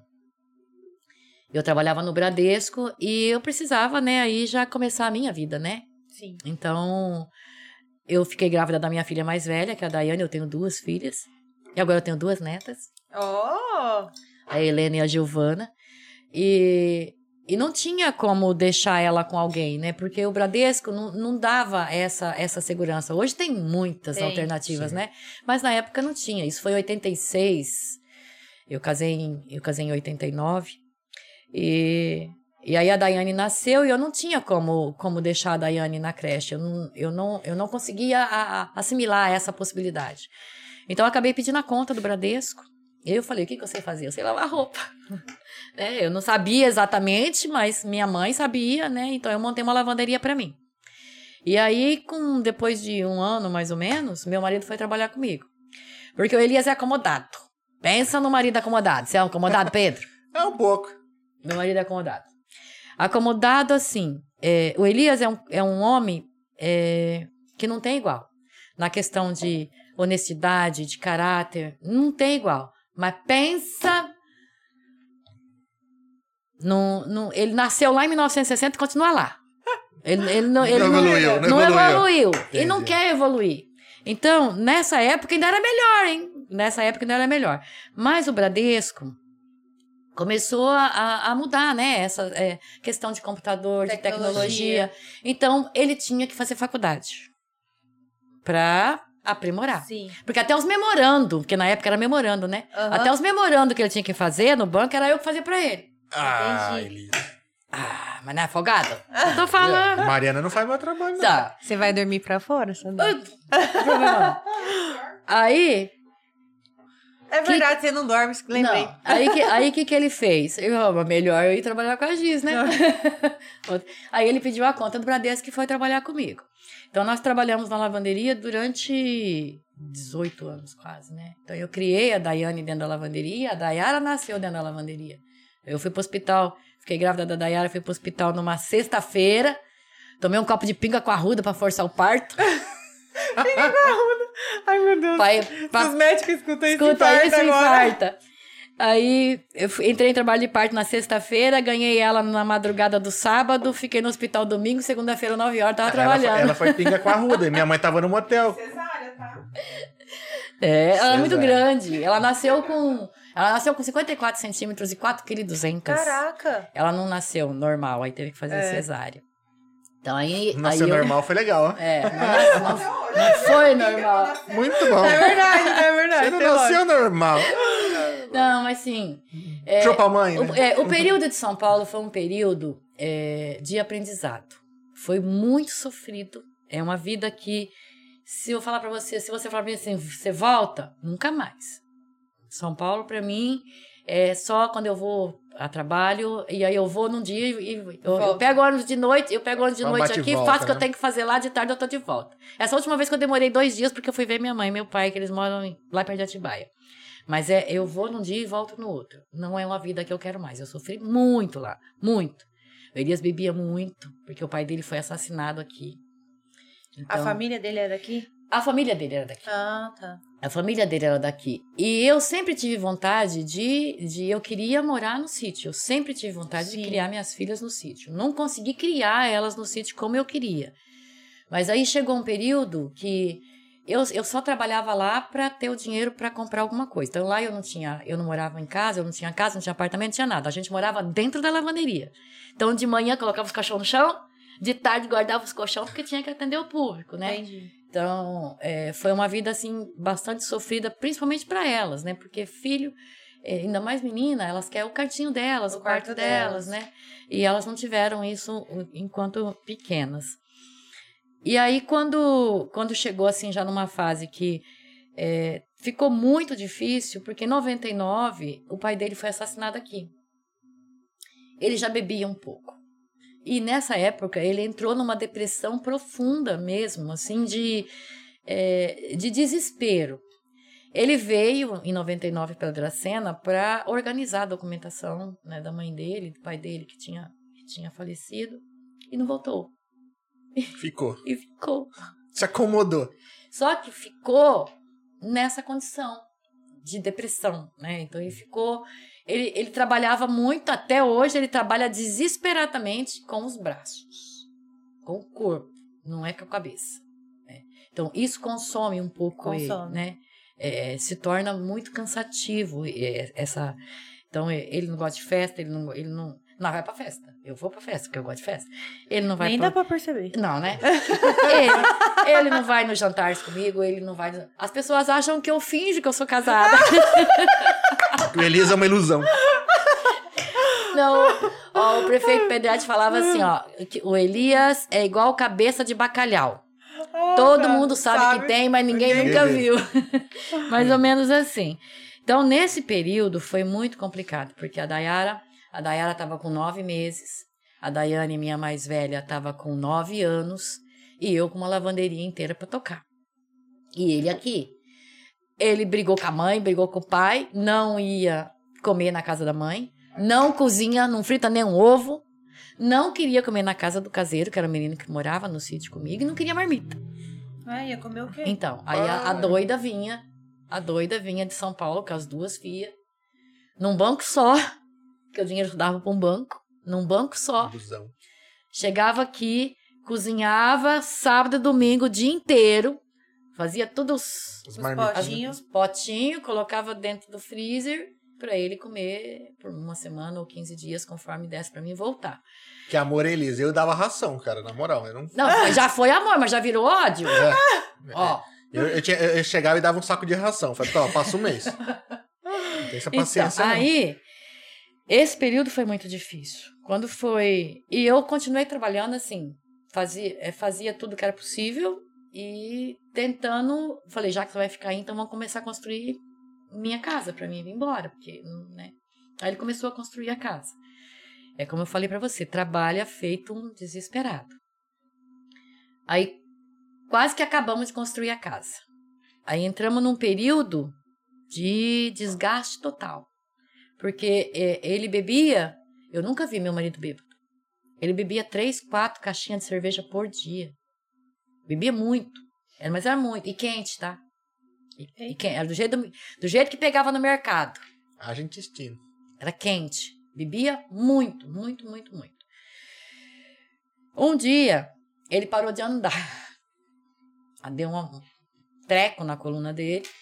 E ele não ficou sem, sem poder andar. Ficou 20 dias sem andar, praticamente. Então, aí foi, levei no médico. Isso você em São Paulo. Eu em São Paulo. Aí eu levei no médico, fizemos todos os exames e na época era o doutor Custódio, que, foi o médico que cuidou da minha mão quando eu cortei meu braço.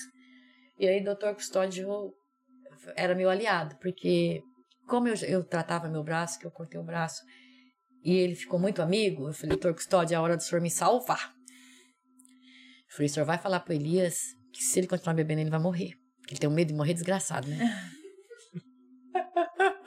e aí foi assim que eu consegui. Agora ele sabe que foi armação. Puta. Não, mas agora ele tá, tá até feliz. Já fazem 15 anos que ele não, não bebe. E assim, ele, se precisar, ele vai lá, compra uma cerveja para mim, porque eu bebo minha cerveja, mas ele nunca mais bebeu. E assim, não fez tratamento, não fez nada. Desse dia ele parou. Parou. Desse dia, desse, parou, nunca mais bebeu. E aí o doutor Custódio foi, fez os exames, né? Falou que tinha um risco de ter que operar. E ele morre de medo do hospital, ele morre de medo de morrer. de cortar o dedo, desmaia. Literalmente. Aí, falei, doutor Custódio, vai senhor que vai ter que salvar a gente aí. Ele falou, não, deixa comigo. Aí fez uma receita. Já, tava, já tinha medicado, né? Já tinha melhorado, mas ainda estava andando na cadeira de roda, quase não estava conseguindo andar. Fez a receita para ele e falou: Ó, Elias, você vai tomar esses remédios 15 dias.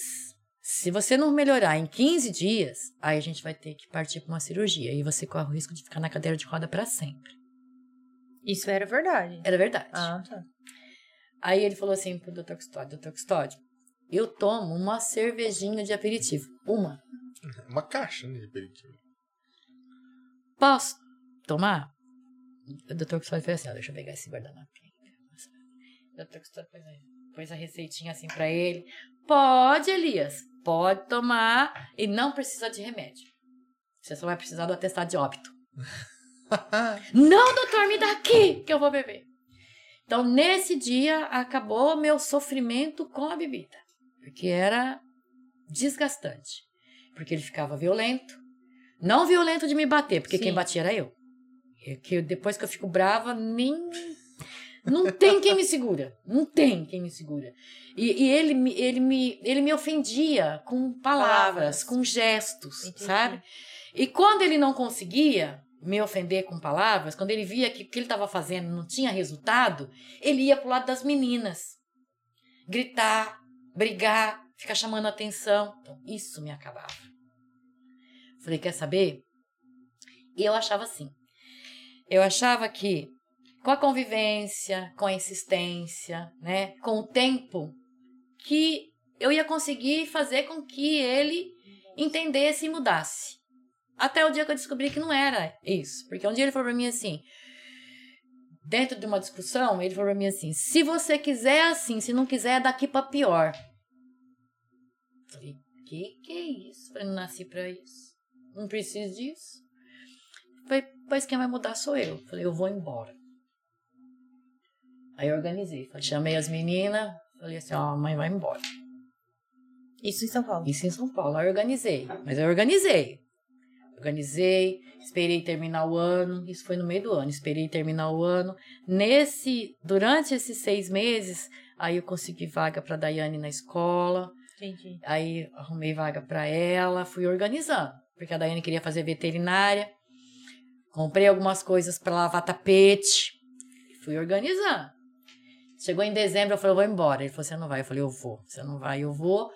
Peguei as meninas, coloquei dentro do carro só com o mínimo possível, enchi o tanque e vim embora. Minha gasolina acabou no posto policial.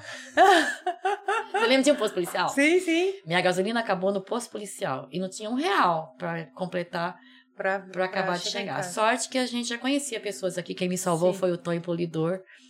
Liguei pro Tonho e falei: Tonho, minha gasolina da acabou. Paula. Sim. Falei, ele foi me buscar. Aí foi, me levou gasolina, me buscou e me levou pro sítio. Foi que eu acabei de chegar. E chegou nesse sítio, não tinha nada nesse sítio. Viver de quê, gente? Não tinha nada no sítio.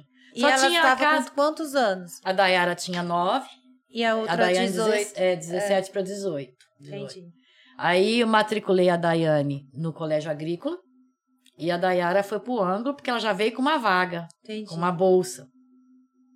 Eu fiz a inscrição da Daiane no Bolsa Família, até hoje não recebi nem um real. Porque eu falei, na época tinha aquela Entendi, bolsa é jovem, né? é. Aí eu falei, vai, pelo menos vai ajudar, filha, porque daí a mãe põe É. gasolina pra levar você pra faculdade, né? Pra, pra escola. Depois de seis meses ela passou no vestibular da Unesp e aí ela foi pra Unesp. Até hoje não recebi.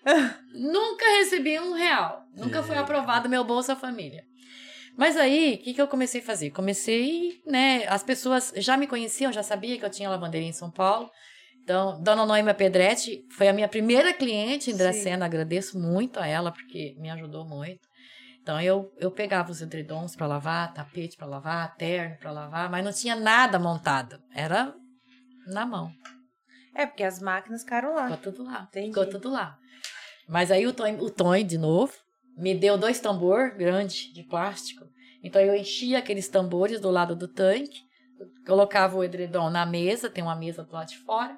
Aí eu esfregava eles, tinha uma bacia assim no chão, virava pro outro lado, esfregava do outro lado, pegava eles, colocava naquele tambor, enxaguava, depois enxaguava de novo, aí chamava elas, É, pendurar. pra, não, pra ajudar a torcer. Ah, Aí a gente verdade. grande, né? torcia e aí colocava no varal. Então foi mais ou menos assim que eu consegui, né, sair. Eu cheguei na associação por conta de um, um acaso.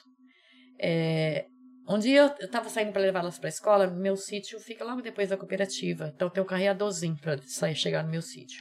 Eu estava saindo para levar elas, tinha um cara parado com um assaveiro cheio de abacaxi. E pegando os abacaxi jogando pro lado do meu pasto. Pegava os abacaxi e jogava pro lado do meu pasto. Mas eu estava atrasada para levar elas, não parei. Fui embora. Quando eu voltei, ele não estava mais ali. E eu passei direto, não lembrei do abacaxi. Um monte de obrigação para fazer, não lembrei do abacaxi. Quando foi umas 5 horas da tarde, eu lembrei. Falei, nossa, esqueci de ver o que que o cara tá fazendo com o abacaxi. Porque eu fiquei imaginando assim. Ou ele escondeu porque tá roubando de alguém, né? É verdade. Ou então ele tá jogando fora porque tá estragado. Não fui lá ver. Eu tinha um Corolla. Eu, eu, eu vim embora com esse Corolla. Cheguei lá, era um monte de abacaxi. Uns verdes, outros maduros demais. Mas era um monte. Eu fui pegando aqueles abacaxi e colocando no porta-mala do carro. Enchi o porta-mala do carro de abacaxi e levei lá pra baixo. Deu quatro carriolas de abacaxi. Nossa. Seis horas da tarde. Eu comecei a descascar esse abacaxi. Descascar esse abacaxi. Eu falei, eu vou fazer doce. Literalmente, né? Descascou o abacaxi. Falei, vou fazer doce pra me vender. Fiz doce. Abacaxi de rodela, de quadrado, de comprido, picadinho. Então, assim, os que dava pra aproveitar inteiro, eu fiz tudo de rodela. Tirei os miolinhos, Uhum. ficou tudo bonitinho. Fiz as caldas. Falei, agora eu vou guardar onde? Eu fui na padaria Delícia. Porque toda vez que eu vinha de São Paulo, eu tomava café lá, né? Sim. Aí fui lá falar com o seu Nelson. Falei, seu Nelson, eu preciso daqueles vidros que o senhor recebe palmito. Ele Falou, um real cada. Eu falei, eu não tenho dinheiro pra pagar.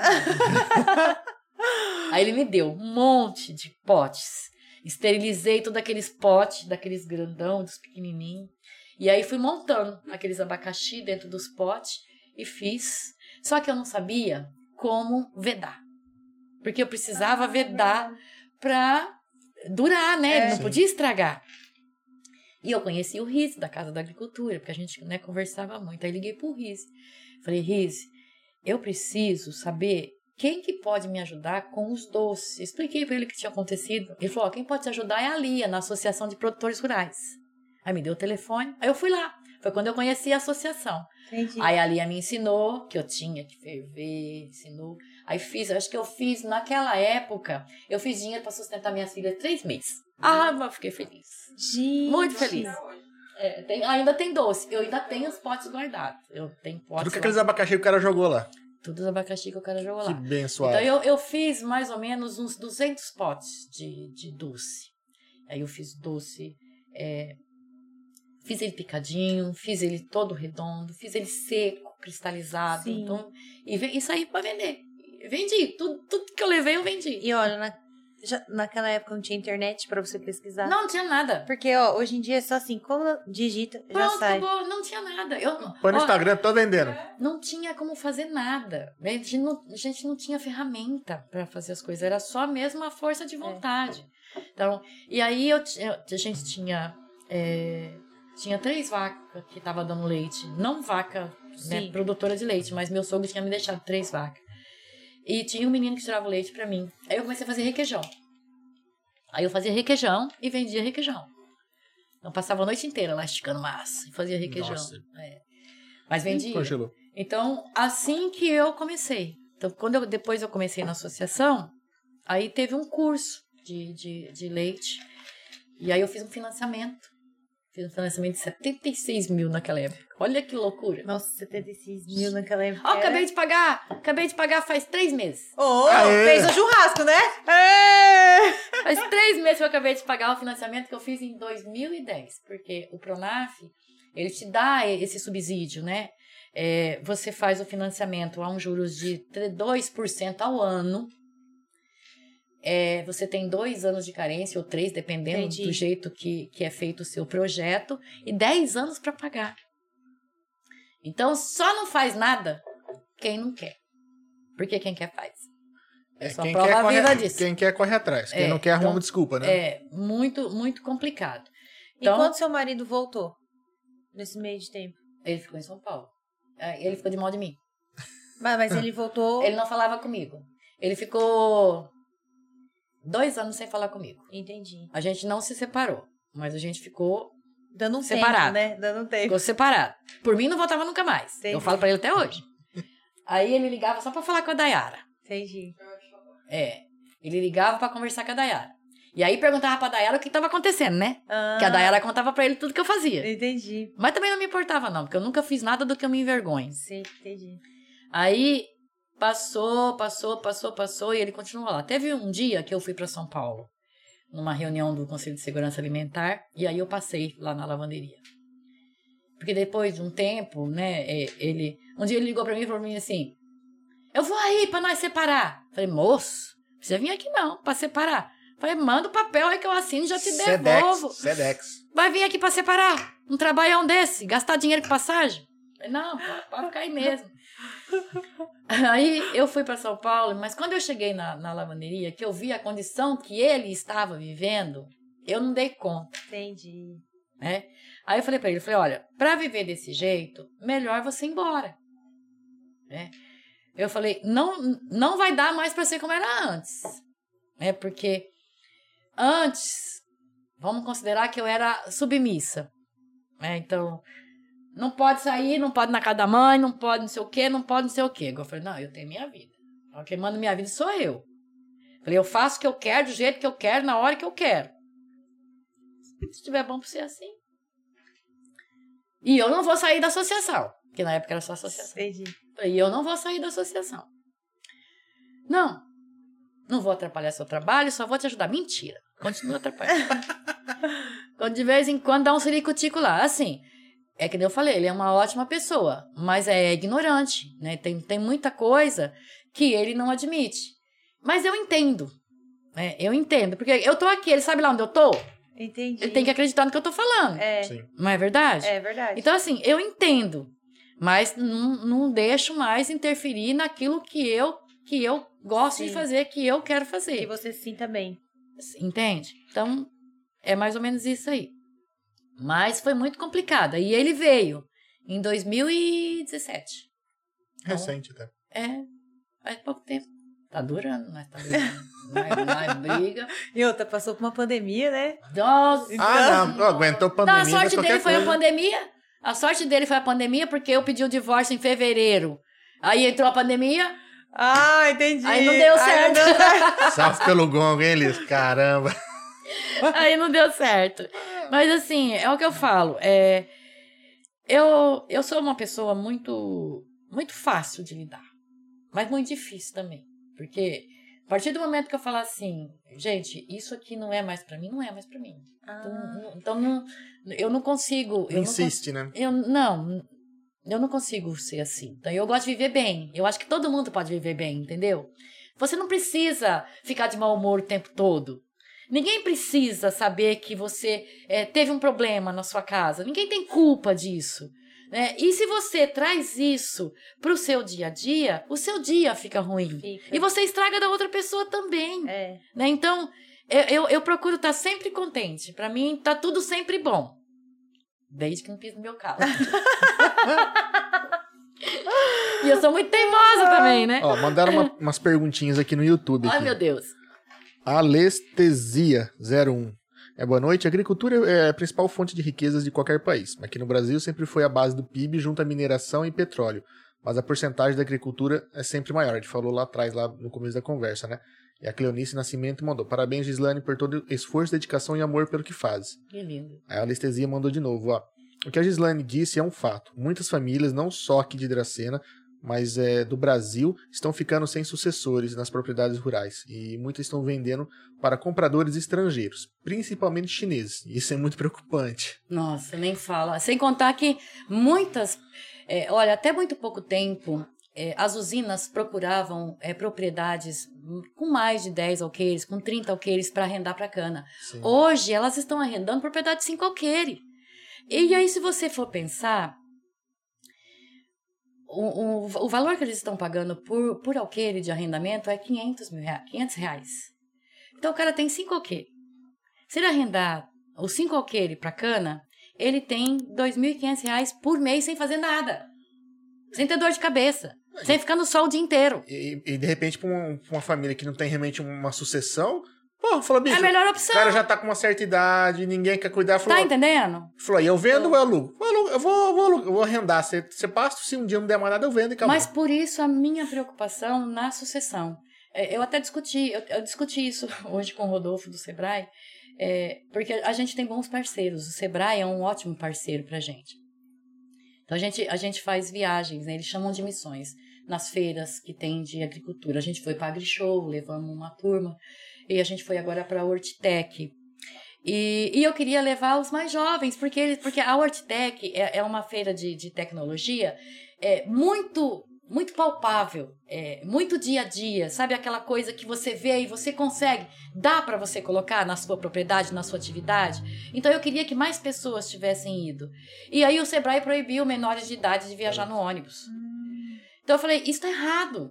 Porque como é que nós vamos fazer um convencimento para ele suceder o pai ou a mãe ou o avô, que seja, se ele não pode participar? Ele tem E que é, é uma participar. fase, né? Às vezes você pega uma molecada de 14, 15 anos que logo já tá pensando na faculdade. Se faz ele tomar gosto nessa idade, ele, sei lá, Ele faz alguma coisa entendeu? voltada pra isso. Ele deslancha. Então, são muitos poucos sucessores que nós temos dentro da Ah, cooperativa. e fora que uma molecada dessa pode ajudar a ensinar os pais, né? Pegar no e falar, ó, eu vi lá, ó, E, o pá, convencimento, o quê. né? É. Porque assim, ó, se eles, eles entendem se eles mostrarem da forma deles, né?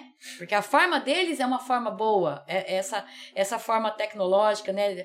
O, o jeito de brincar, vamos dizer que é brincando que você faz as coisas com é, tanto tanto com a, com a parte de gestão, com a parte de controle, porque tudo isso é possível, né? Sim. Controlar o dia a dia, o que gastou, que não gastou. Eles fazem isso com muita facilidade.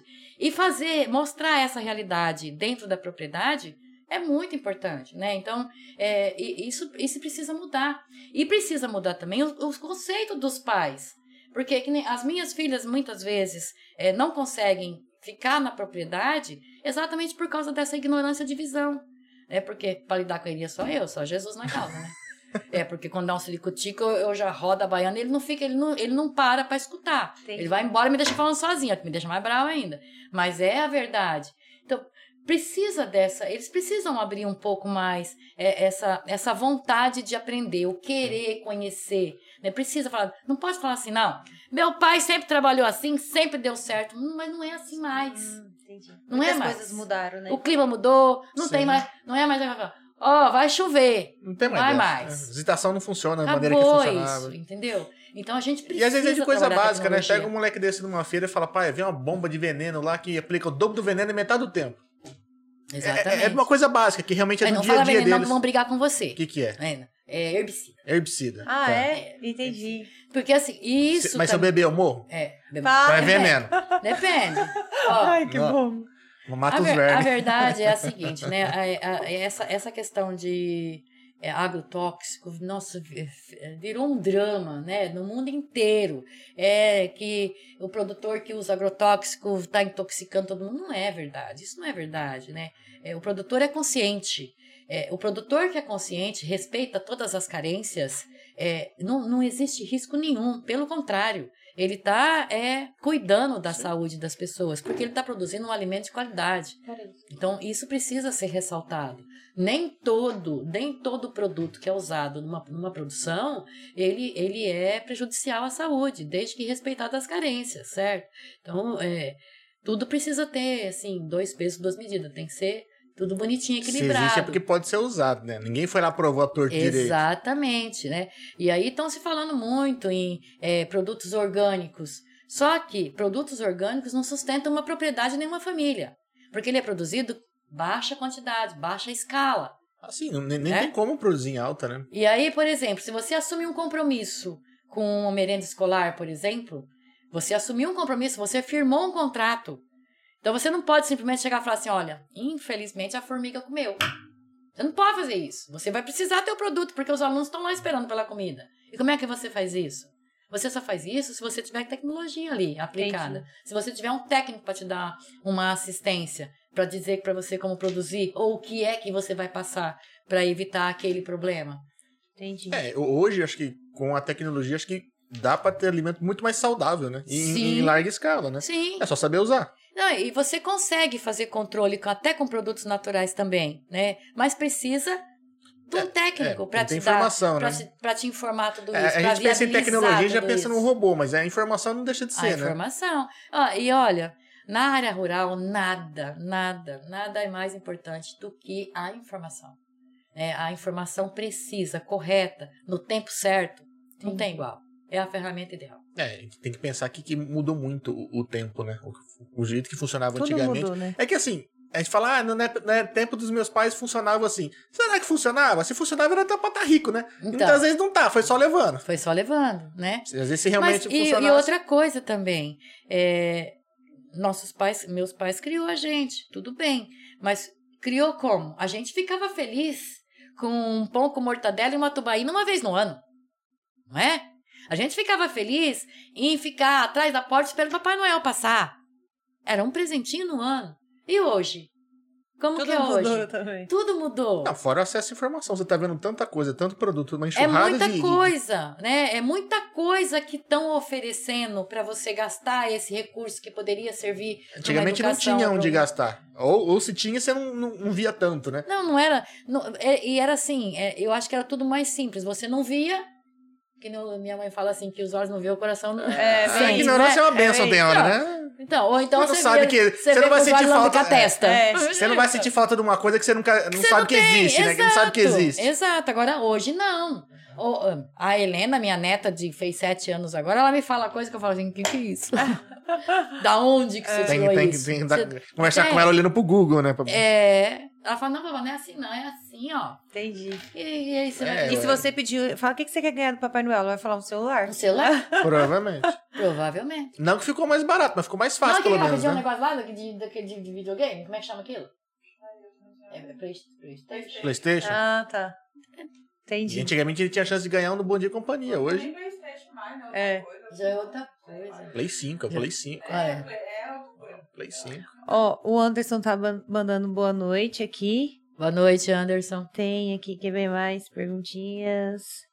O que que lê aqui? Que esse daqui, ó, Cantina Caipira também. Mandou palminha aqui. É, eles são produtores meus. É, a V Fonseca, Gislaine, exemplo, muito batalhadora, parceira Nutra. É isso? Parceira Ah, Nutra? Parceira ah, é da Nutra, é, a É. fábrica de ração. Ah, legal. É a fábrica de ração. Eu vou te contar meu casamento. pra Você rir um pouco. É. Minha mãe, minha mãe fala que não era pra me casar. Minha mãe fala assim: não casa, minha filha, você vai sofrer, não casa. Sua mãe te orientou? Minha mãe falava. Minha mãe também. Minha mãe Só que orientou ela a não casar comigo. E meu irmão que, Não, mas a minha meu irmão que sogra- morreu também. Minha sogra foi muito simpática. Ela que ajeitou. Ai, ó. É, fala Só que eu que sou na- tão bundão que você não tinha nem casado. Só que na hora que eu resolvi Nossa, casar. Pedro. Que Só que na hora que eu resolvi casar, ela, olha, Ó, pensa pensa bem. bem. Já não é bem assim. É, entendeu? É. Você Não, vai mas- filmar já eu colocando o copo aqui? vai, conta aí no casamento. Meu casamento durou cinco dias. Beleza. Cinco dias? Cinco dias. A festa ou a duração festa, do ca... Ah, a tá, tá. Ah, tá. Não, tá durando até hoje. Eu falei, será que largou lá no com cinco dias já voltou de novo, né? Pelo menos no papel ainda tá até hoje. Olha. a, gente é mar- terrível. a gente marcou o casamento pro dia 21 de janeiro, porque São Paulo era feriado dia 25, né? E dia 21 caiu um sábado. Aí marcamos o casamento para 21 de janeiro. Cinco dias antes de casar, eu terminei o casamento.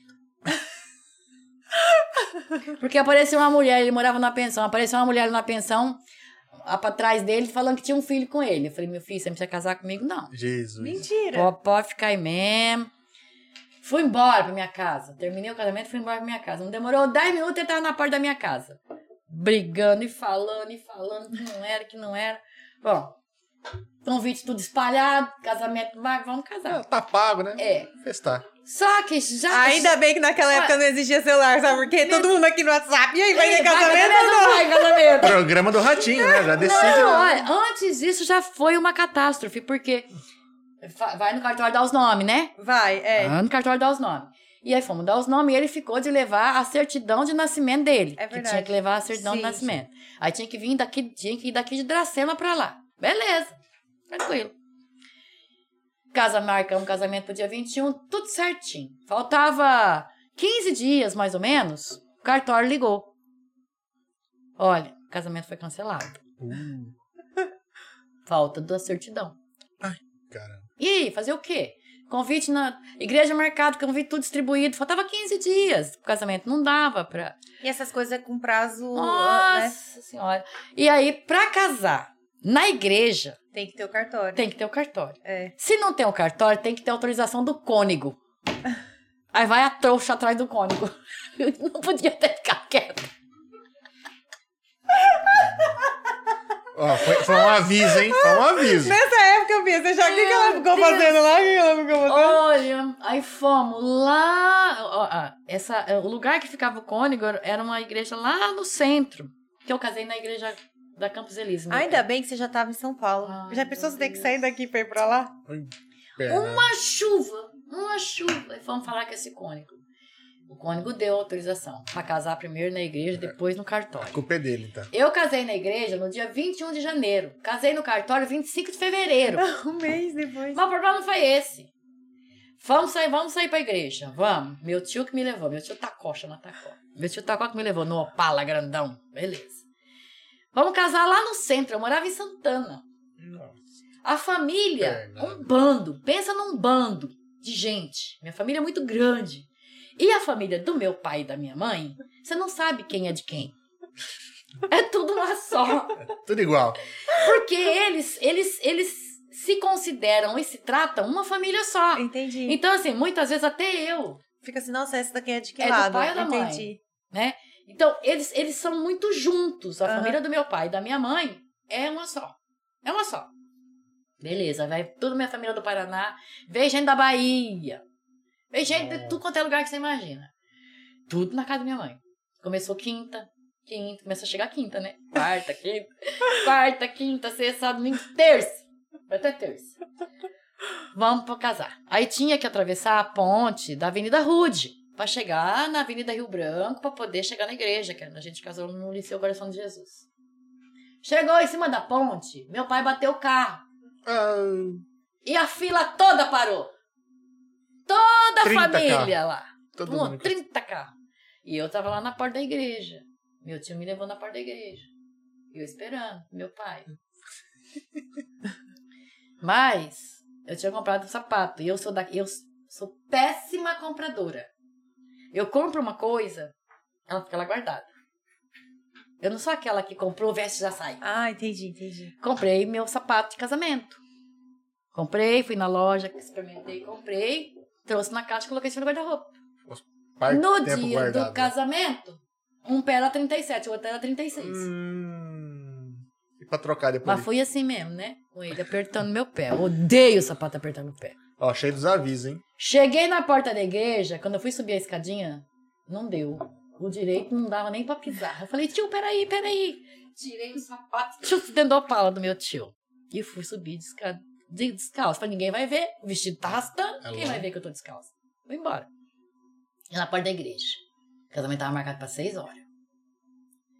Seis horas eu tô escutando. Tarararam, tarararam, tarararam. A porta abriu, meu pai não chegou. Falei, fecha, meu pai não chegou. Fecha. Passou uns 10 minutinhos. Hoje a gente ri, né? Hoje eu Nossa. tô imaginando aqui o desespero. Aí tio Tacó chegou. Que tinha ido guardar o carro, tio Tacó chegou. Eu falei, tio Tacó, o pai não chegou. Não, minha filha tá chegando, tá chegando. Tio Tacó era cheio de colocar assim pano quente em Aham. tudo, né? Tá chegando, tá chegando. Tô esperando. Dá um pouquinho de novo. Tarararam, tarararam, a porta abrindo. Tinha ninguém dentro da igreja. Só meus amigos do banco. Tem família toda atrás do seu pai? E o Elias que nem uma estátua lá na, na frente, assim, ó, durinho. E os casal de padrinho dele, só. E o casal de padrinho dele eram donos de umas lojas de roupa da José Paulino, que era muito amigo dele. Falei, fecha. O padre falou assim: o casamento tá atrasado. Se não entrar, eu não vou mais casar. Eu falei, não precisa casar. Eu não pedi pra casar na sua igreja. Eu falei, eu não quero nem casar. Falei, pode fechar. meu pai não chegava. Abriu e fechou essa porta umas quatro vezes. E meu pai não chegava. E a igreja vazia. E ninguém me falava o que estava acontecendo. Aí o padrinho do Elias vem lá por trás da igreja para entrar comigo na igreja. Meu pai não entrou comigo na igreja. Foi um amigo dele. Foi o amigo dele. Não foi nem seu tio. Não foi nem meu tio. O padrinho dele. E eu brigando com o padre. Você demorou quanto Pensa tempo num pra casamento entrar? rápido. O padre ficou com tanta raiva de mim. Casou em 15 mas, minutos. Mas você demorou quanto tempo pra entrar, então? 40 minutos. Caraca! Jesus, amor. 40 Hoje não minutos. espera mais. 40 minutos. 40 Ai, Meu casamento foi feito em acho que em 15, eu acho. É, 15, porque a uma hora que ele tinha É. dedicada pra você Não, foi 20 chega- minutos. chegando todos os convidados. Minha, meu casamento ficou cheio, porque os convidados do outro casamento chegou. Entendi. Então, você, a sua família não participou do seu casamento? Não, participou. Porque quando eu tava chegando no altar, que eu olhei pra trás, tava. Parecia uma boiada invadindo a entendi. igreja. Aí veio a dama de honra. Foi minha priminha Joyce, que hoje é um mulherão. Ah. Ela sorri. ah. A cestinha com as alianças. Cadê as alianças? Cadê? Ai, Caiu por debaixo dos bancos. nossa. Gente, vem cá. Isso era Deus avisando. Você quer casar É mesmo? mentira Você isso. quer casar É mesmo? mentira Eu isso. tenho, eu tenho uma amiga divina que trabalhava comigo no Bradesco, que a coitadinha da divina acho que passou o casamento todinho procurando aliança. Umas alianças grossas, fininhas alianças. Troquei, porque um dia enroscou, cortou Ah. meu dedo aqui no O meio. duro que machuca mesmo. Cortou, enroscou no prego, ficou, ficou aqui, ó. Precisou cortar ela com, com alicate. No, na hora que eu falava, o padre falou assim: as alianças. Cadê as alianças? Não tinha achado ainda. Tava procurando aliança. Devia estar feliz esse padre, em 40 minutos de atraso, não acha aliança. Meu Deus do céu. Gente do céu, também casal, fomos embora pra casa. Chega em casa, todo mundo come, então no berro, foi muito divertido, a festa foi muito boa. Vambora. Minha mãe falou, não vai não. Falei, mamãe, nós vamos? Não, vai não. Não casou. Não tinha casado no cartório, minha mãe disse que não era pra ir embora. Minha mãe não queria deixar embora de jeito nenhum. Ah, era pra você ficar na casa dela? Era pra ficar lá. E pra convencer minha mãe que eu tinha que ir embora. E esse embora era pra mesma cidade, só que na sua casa. É, na, na verdade, a gente ia, né? Ia, ia pro. é, eles, eles alugaram, o padrinho dele alugou um. Não sei se é chalé, não sei o que é. Aham, Pra lua de mel, né? entendi. Ah, Mas não era pra ir. Não casou. Só casou na igreja, não casou no papel. Não vai. Olha, acho que ficou umas três horas nessa ladainha. Vai, não vai, vai, não vai, até que foi. Mas olha, vou falar pra você. Que trabalho. Quer casar de novo? Não. Nunca mais. Não, desse jeito. Deus me livre. E assim foi. Então, mas a- as coisas, né? Eu acho que a vida da gente é, ela é feita de bons momentos, né? E, e dentre todos os, todos os meus percalços, todos os meus sofrimentos, eu tive muitos bons momentos. E, e eu tenho, assim, muita gratidão pelas pessoas que passaram na minha vida, sabe? As pessoas que passaram na minha vida, de alguma forma, sempre deixaram uma coisa boa. E, e eu acho que é isso que importa, né? tem minhas filhas, que eu sou, assim, muito grata, né, por ela. A minha mais velha é um purgante, tem dia que não tem quem aguenta, entendeu? Mas é um amor de pessoa, é muito carinhosa, é uma super mãe, né? É uma, uma profissional excepcional, né? A Dayara é, é meu coração, né? É, um, é parte de mim que tá ali. Então a gente, muitas vezes a gente não conversa. O Elias fica bravo com isso, porque nós não conversa. Nós só se olha. Aí vocês já se entendem. É, a gente já se entende, já sabe o mau humor uma da outra, entendeu? Já sabe, tem dia que eu fico brava, ela fica de boa. Então, é, é Vocês já que ela- acharam o equilíbrio uma é, da outra. O dia, o dia que ela tá brava, eu, eu fico perturbando pra ver se dá um sorriso. Pra ver se dá um sorriso, entendeu? Porque não tem nada É. mais triste que você ver a pessoa que você ama de cara fechada. É, né? Então eu verdade, quero que é ela triste. sorri. Eu quero que ela sorri. Até que ela sorri. Tem hora que, até que ela não aguenta mais, ela sorri. É. Mas é isso, né? As pessoas que estão, assim, em torno da gente, eu acho que faz toda a diferença. É, no dia a dia, no trabalho, é, nas ações que você executa.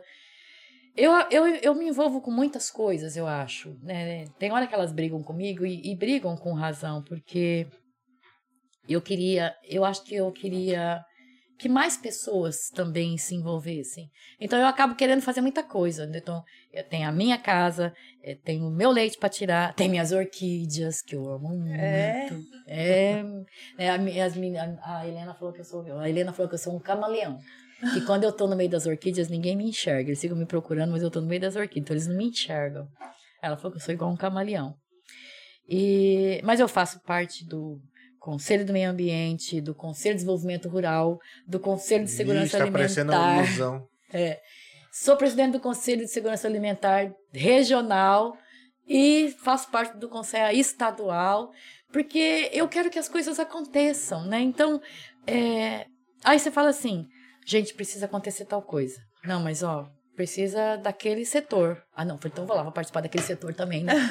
Para poder colocar pôr o na mão em negócio tudo pra, pra- pra é, rodar. Pra colocar o negócio pra andar. E aí, quando você vê, você tá com uma série de obrigações.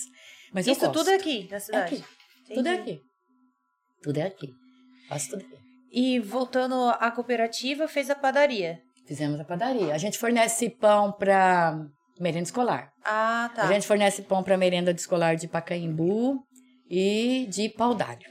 Mas, por exemplo, se as pessoas quiserem lá comprar, vocês vendem também ou não? Não, só se Ah, for por tá. encomenda. A gente Entendi. só faz as encomendas. Só, Entendi. Só encomendado. Agora a gente está pensando nessa possibilidade, né? Até porque eu tô contratando um menininho novo Sim. que é de padaria. E Ah. ele, sabe, sabe que quando os olhinhos brilham? Entendi. E na hora que ele foi conhecer a cooperativa, eu senti que os olhinhos dele brilharam quando ele viu a padaria. Sabe aquela tipo, um coisa? dia da semana. É, um o- dia da semana. público- É, a gente já fez. Ah. A gente já teve. Antes da pandemia, as produtoras, né? Algumas produtoras se juntaram.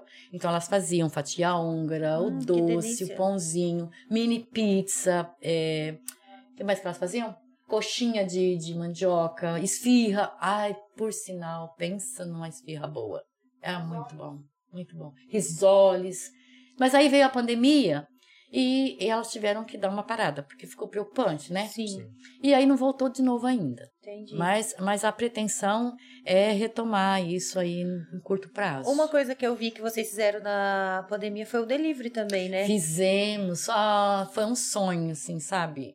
É, fiquei muito triste de ter, de ter que fechar. É, o delivery foi, foi até assim, é, por doideira também, né? Porque Impulso, né? impulso. É, o Davi Silva, quando começou a pandemia, que teve aquele problema de não ter mais merenda escolar, é, aí começou, né, aquele falatório, aquele falatório. Aí ele foi lá na cooperativa um dia e falou para mim assim: Olha, tá, tá faltando mercadoria, os mercados estão fechados, que tá isso, que tá aquilo. Se precisar, a cooperativa entrega, né? Eu falei: Não, a gente entrega. Aí começou a aparecer pedido. Hum, Aí começou a aparecer os pedidos, né? Pra entregar a mercadoria em casa. Aí botei elas na roda, né? Ela e minha irmã mais nova, que hoje minha irmã mais nova tá morando em Dracena. entendi. Aí eu falei, olha, é, vocês vão? Vão, né? Vamos. Aí começou a entregar. Não, vamos montar uma lojinha. Aí eu falei, vamos montar no Mercadão, né? Porque assim, quando eu conheci Dracena, lá em 1987, o Mercadão era um sinônimo de, de, de bancas de verdura, Sim. né? Sim, sim. E eu falei, vamos montar no Mercadão. Ah, mas não é mais isso. Eu falei, mas a gente, né? Quem sabe a gente né, não, não resgata Sim. isso. Aí fomos.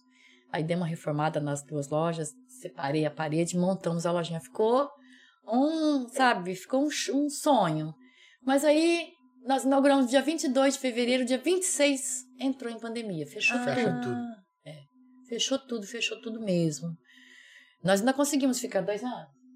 A gente ficou um ano e pouquinho no delivery. A gente ficou louca, né, no delivery, porque teve muito. Muito, pedido, no delivery? Muito pedido. Só que não tem muito retorno, entendeu? Porque assim, não, não, não tem como, não tem como você colocar todo o custo Sim.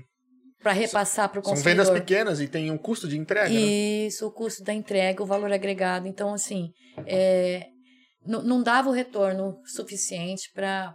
É diferente quando a gente fala de um restaurante que industrializou tudo, né? E tem Sim. um, cobrar, uma- um, de repente, um pouquinho a mais em cima. Exatamente. Então ficou um pouco complicado. Aí quando, quando eu vi que é, começou assim a dar prejuízo mesmo, é, eu falei, vamos fechar. Ainda fiz até uma proposta para o proprietário de deixar fechado e a gente pagaria metade do aluguel até reabrir o comércio, né? Mas ele não quis, ele, não- ele não aceitou, achou melhor deixar fechado. Ficou fechado por um tempo, mas agora já está já tá até alugado. Mas fiquei com muita dó, porque a gente, a gente pintou, a gente pintou as frutas e as verduras na parede, né? Pintamos os logos da cooperativa da associação. Então ficou muito bonitinho mesmo. Aí tivemos que vender as coisas que compramos, mas né, vida que segue, como diz o outro, né? Agora a intenção é montar essa lojinha na cooperativa, porque a gente vende lá, né?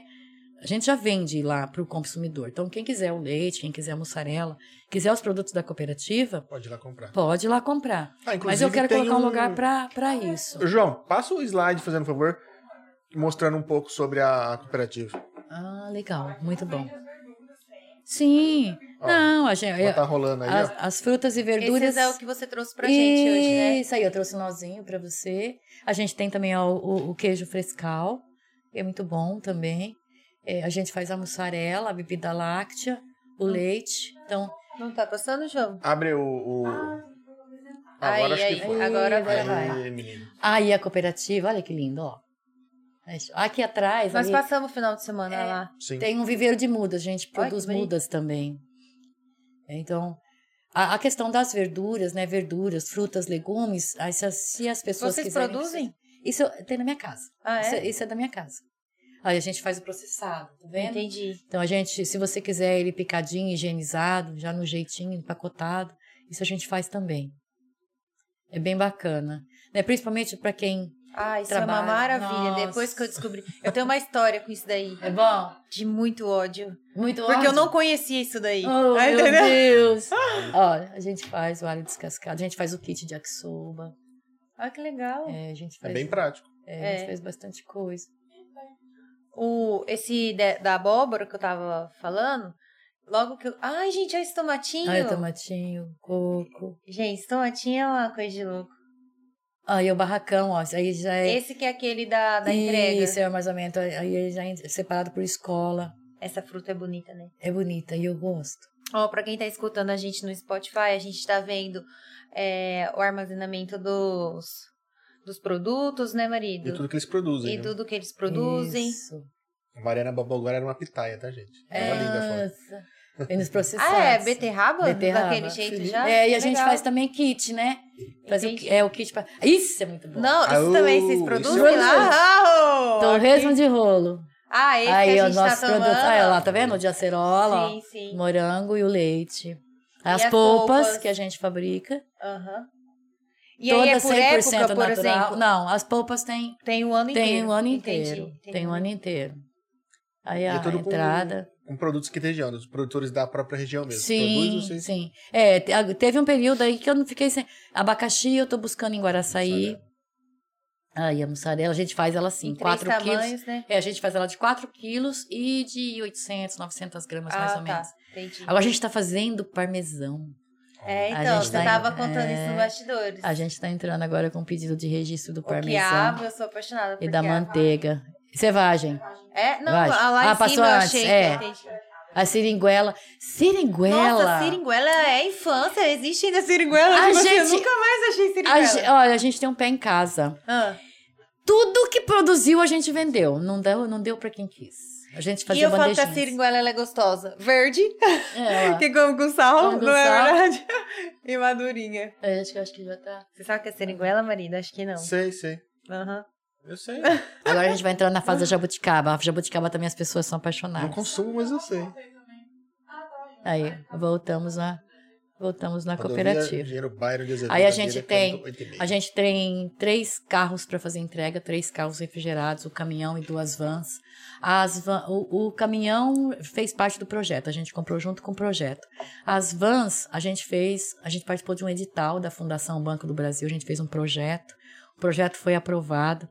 Até uma exigência do projeto, eu tinha que fazer um vídeo de acho que 3 minutos ou 30 segundos, não sei, contando a história da cooperativa e tinha que ter quatro- 400 curtidas para o projeto ser aprovado. Pensa no sofrimento desse ser humano. Tão moderno esse povo, né? Tem que ter curtida. Sim. Tinha que, tinha que passar no, no YouTube e tinha que ter 400 curtidas para o projeto ser aprovado. Não, não sei quantos deu. Eu sei que, sei que a gente conseguiu. Aí eu comprei duas anos refrigeradas. É, no valor a gente 350 vai por ela mil. cuidar do- do- das coisas do, do É, agora. que, ó, Damicast. Queremos mil curtidas desse vídeo também. Nossa, a gente trabalhou um bocado. E assim, é que nem eu falei pra você, ó, a gente tem. Eu, eu quero, assim, antes de terminar, fazer assim, um agradecimento, né? É, para as minhas meninas, pra Ariellen, pra Lisiane, pra Gil, minha irmã, Sidney, o contador. A gente tem uma equipe craque de, de, É? sabe, de pessoas formadas. A Ariellen é bióloga, Sidney é contador, a Gil é técnica de segurança do trabalho, a Lisiane é auxiliar, a gente tem o Tiago, que é o chefe da produção, o Kevin, que é técnico de química, o Gabriel, que agora vai passar para motorista, aí a gente tem o Cris, que trabalha na produção, a Lindaura, que é a esposa de um produtor, que ela é apaixonada pelo que ela faz, porque ela nunca trabalhou, e ela, assim, tudo ela fica feliz. Tudo ela fica feliz. Aí a gente tem a Luzinete, que trabalha no viveiro de mudas, que a gente faz mudas. A gente tem muda de ornamental, de nativas e, algumas de medicinal. Então a gente tem, assim, uma equipe bacana. Aí tem o Joãozinho. Joãozinho? Pra mim é só João. O João, motorista. tem o Emerson, que agora também tá indo embora. Esqueci alguém? Falei todo mundo. Ah, tem seu Ferreiro, o quejeiro. Seu Ferreira, É uma esqueci de alguém? grande, hein? Gente, Ah, tem os gêmeos. Como chama os gêmeos? Eu só, só gostei. Eu não sei nem qual, que é- qual que é quem. Ah, tem- a gente tem que estar com os meninos que começou a trabalhar agora, que são os gêmeos. Eu vou lembrar o nome dele. Eu vou lembrar. É muito divertido. Ah, eu tenho um pianinho daquele. o piano? Eu tenho um daquele. Pretinho. É? É. Era da Daiane. Você é a primeira pessoa que, que eu descubro que tem um. É antigo, né? É antigo. Os gêmeos é muito divertido, porque só um deles que presta serviço para a cooperativa. Mas na hora do almoço, o outro vem trazer o almoço dele e traz o almoço dele também. Então eles almoçam juntos. Juntos. É. Entendi. Aí depois ele vai embora. E aí Só eles são idênticos. São idênticos. E aí ferrou. Ferrou, porque eu gosto todo distinguindo pelo tamanho. Hoje eu descobri que um é maior que o outro. Ah, entendi. Mas a conviv- convivência você vai conseguir diferenciar É. eles. É. Mas é, mas é engraçado. E sorriem. Gente, como eles sorriem. E, gente, eu Eu achei gosto assim. disso. Eu já ia falar assim, um abraço pra equipe, porque eu não É ia lembrar gente, todos é esses nomes. gente. E o que eu eles posso contar uma estudaram coisa ainda. inusitada que aconteceu hoje? Vai. Eu não contei pra você. Ai, primeira mão, hein? Eu fui no. Porque assim, como, como lá a cooperativa fica lá na rodovia, o Sim. correio não vai, né? Ah, A gente tem uma caixa postal. Mas muitas empresas não fazem essa observação, que tem a caixa postal. Então vai lá pro correio perto da prefeitura. Aí a gente tem entendi, que buscar. lá. Aí a Sônia me ligou hoje que tinha uma caixa lá pra me buscar. Fui buscar a caixa. Fui buscar a caixa e recebi uma carta. Gente, eu acho que deve fazer uma vida que eu não recebo uma carta. Nem sei quando eu É, é recebi estranho, uma carta. né? É. Eu só recebo boleto e Recebi multa. uma carta, uma, um envelopinho, é, toda escrita de caneta vermelha. Mas assim, eu só olhei o primeiro nome, né? Falei, nossa, uma carta pra cooperativa. Aí fui pra cooperativa. Mas tinha muita coisa escrita no envelope, não deu pra Sim. ler tudo que eu precisava ir embora. Aí cheguei na cooperativa, fui ler. Aí tem o nome dele, né? Tem endereçado pra Copadra, pro diretor do Draceleite, Draceleite, Aham. que é a marca, né? Pro Entendi. Draceleite. E depois tá escrito, é, Caiuá, rodovia Raposo Tavares, Caiuá, cela 8. Ó, Aí eu falei, agora eu vou abrir. agora coçou. É. Preciso ver. Aí eu abri. Aí uma carta escrita no papel de caderno, uma folha de caderno, frente e verso, mas ele teve cuidado de tirar tudo que picotar todas as beiradinhas, ele foi bonito. caprichoso. Aí eu devia ter trazido, devia ter trazido. E aí ele me disse o seguinte, que ele pegou o nome no que a gente entrega leite na penitenciária, né? No pacotinho do leite e o endereço na embalagem do leite e decidiu mandar carta porque ele acredita que a oportunidade da vida dele está na cooperativa. Ele é de, ele é de Assis, mas ele foi a- vai ficar preso dois meses. E já está para vencer os dois meses dele porque é, ele descumpriu uma medida protetiva. Medida protetiva é que não pode chegar perto, né? É, Sim. ele se separou da esposa, ele tem dois filhos. Uma menina de sete, um menino de três. E ele não quer voltar para Assis porque ele não quer cometer nenhum erro, porque ele não tem ninguém. As únicas pessoas que ele tem são os dois filhos. Então ele quer ficar longe de lá para realmente não cometer nenhum erro. E ele acredita que eu posso dar oportunidade para ele de um emprego. Caramba. Mas escreveu bonito. Escreveu bonito. Eu tô resumindo para você. Aí eu fiquei meio assim, sabe que você fica meio assim, É. né? Quem é essa pessoa? É, dá pra gente, dá pra gente dar essa oportunidade. Então, é, são essas coisas que de repente é, faz você pensar duas vezes. Para que que você veio, né? Para que que nós estamos aqui? Qual que, é a, qual que é a finalidade de tudo isso? Será que a gente não tem uma missão um pouquinho maior? Mas também se eu tiver uma missão maior do que eu já tenho, pelo amor de Deus. O nome do menino é Denis, a, a equipe. A equipe é Denis? É É Denis. Denis. O gêmeo. Entendi. O gêmeo, né? O gêmeo. É. Agora, gente, é voltando à história dos gêmeos, Do né? gêmeo. Não é- Não é da carta. É. É, não, mas é assim, muito bacana. Então, assim, aí eu falei, né? Então vamos, vamos tentar conhecer, porque a gente conhece algumas pessoas, né? Eu conheço o diretor, o diretor das penitenciárias. De repente vou dar uma, uma pesquisada para saber se vale a pena, né? Dar uma oportunidade para uma pessoa dessa, eu acho que vai fazer muita diferença na vida dele, Pra né? dos filhos, né? É, mesmo que não seja eu, que seja um, um outro lugar, é, eu acho que vale a pena, porque se, se teve essa iniciativa, é porque tem É, uma você já tá pensando nisso aí, Tem uma- trabalhar já? né? É, porque assim, eu, eu, pensei, eu pensei exatamente isso. Eu pensei o seguinte: se ele se deu ao trabalho de escrever uma carta porque tá perto dele sair, é porque realmente ele tem vontade de fazer uma coisa diferente da vida dele. É, É, ele nem esperou sair, né? Serviu ele já tá lição, pensando né? É, já forma. tá pensando no que, que vai acontecer na hora que ele sair. Então, acho que acho que vale a pena a gente pensar, às vezes, no próximo, no, no porquê. Por que chegou nessa condição? É como diz o ditado, né? Você vê os tombos que eu caio, vê as pingas que eu bebo, vai ver os tombos que eu caio, né? É. Então, nem sempre é aquilo que aparenta é. Então, acho que, de repente, vale a pena a gente pensar duas vezes antes de fazer alguma coisa, ou antes de fazer alguma crítica. aqui. Deve, tá, situação um deve ter diferente. batido o arrependimento, né? deve ter Arrependimento. repensado a vida por um bom tempo e falou: acho que é melhor ficar longe mesmo e cuidar da minha vida. Quando estiver bem, eu vou lá atrás deles. né? É verdade, né? Algo, algo do tipo. Algo do tipo. E falando em pinga que bebe, não é pinga, mas ó, a gente tem cerveja da Du aqui, agradecer, mandar um abraço pra beijo pras beber. meninas lá. Muito obrigado por mandarem pra cá. Hoje a gente não bebeu, mas tem sempre aqui. E Eu vou também dar. uma água Depois do... você leva uma pra você fala. experimentar. Dá pra nós experimentar. Aê, muito bom. E agradecer o Vitor também, o Vitor Gás Água, que manda sempre água pra gente. Que muito obrigado, Reinaldo. Valeu mesmo, coração. Ah, todos os comentários no Facebook.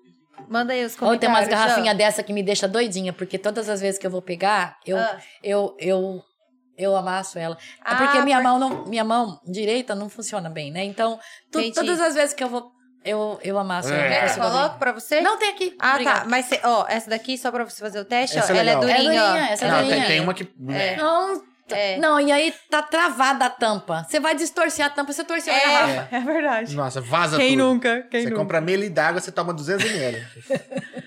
Manda aí, João. O Pedro Lopes mandou, obrigado Gislaine por essa tarefa árdua de colocar alimentos em nossos mesas. Ai, que Então, a você bonitinho. E a todos da agricultura familiar.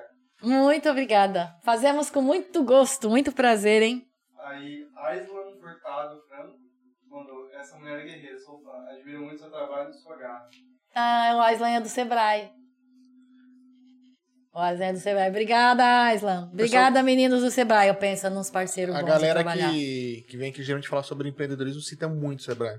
Não, o Sebrae faz um bom trabalho. Muito bom trabalho. Ó, pessoal, estamos convidados. Vem bater um papo. É, não, aí, ó, vamos convidar. A gente tá, falando, a gente tá lançando agora é, um, um, um projeto muito legal para Dracena, junto com o Sebrae. D, D, DSL? Como é que chama, meu Deus do céu? Ah, não vou saber agora, vou resumir para você. O programa é, é assim.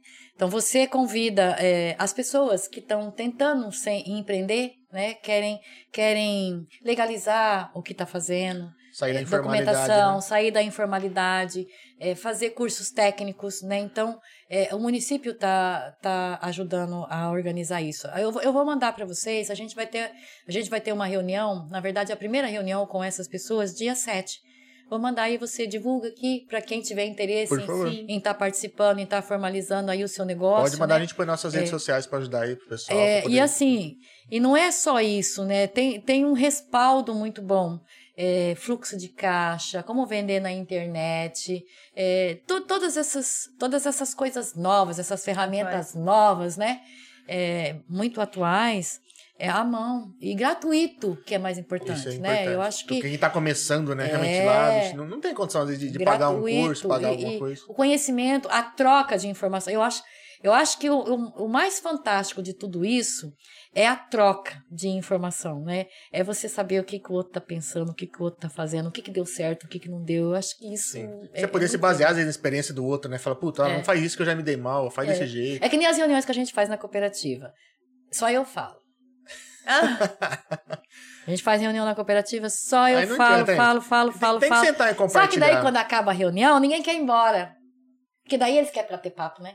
Ninguém quer falar, mas todo mundo quer bater papo, quer saber o que que o outro tá fazendo, o que, que tá acontecendo na propriedade dele. Ah, mas esse network né? já, já muda a Trocar vida essa deles já. informação que você fala. Então eu acho que isso é importante. É porque às vezes você pega dois caras que produzem mesmo e fala, bicho, eu tô com um problema tal. Fala, não, ó, eu passei Usa por isso, faz usa isso. Aquilo, Ah, né? Um vai é, encurtando o caminho do outro, né? É, não, eu acho que É, isso é é, isso é fantástico. E, é, quando a gente falou de. Vocês querem que eu vá embora? Já falei demais? Não. Fala. Não, Você, tem- você tem tempo? Eu, eu até amanhã. Então tá bom. Relaxa, ela não dorme. É verdade. Até Eu- eu a durmo- Dayara fica brava. Eu durmo umas quatro horas, então. A Dayara fica brava que eu não durmo.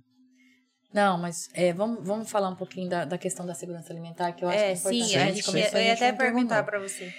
É, a gente, é, eu, eu, já, eu, já, eu já trabalho com essa questão de segurança alimentar de- desde sempre, vamos dizer assim, né? Assim, porque você lida com alimento o tempo todo, tempo todo, né? né? Então você, Tem de alguma forma, você acaba estando envolvida. Mas me interessei mais é, 2018, quando veio o pessoal de São Paulo, do- da, da Secretaria de Segurança Alimentar, é, falar sobre o assunto em Dracena. Até foi o Jairo que me levou, engenheiro da Casa da Agricultura, para essa reunião. E aí veio o Marcelo Cunha, na época, que hoje é diretor lá do Conceia, é, trazer que os municípios precisavam fazer audiências públicas para falar sobre segurança alimentar. E no momento, assim, eu acho que muito importante que a gente está começou a, a, conhecer o que, que era realmente isso, né? Então, quando a gente começou a conhecer o que era segurança alimentar, aí formalizou um grupo que tinha que juntar a, a, a- regional de Presidente Prudente, ela compõe 53 municípios, né? Então, ela envolve toda essa região aqui da Alta Paulista, de, de Lucélia até Panorama, Panorama. e depois mais até em Anhumas, ali Venceslau, tudo isso aqui. Então, pega 53 municípios. Então, você, a gente começou a ir em, em cada, em- quase que em todos os municípios, para fazer essa, eh, levar essa informação do que, que era segurança alimentar. E a partir daí eu não larguei mais, né? Eu, eu continuei, porque eh, aí precisava eh, eleger eh, membros conselheiros, precisava formalizar um conselho regional.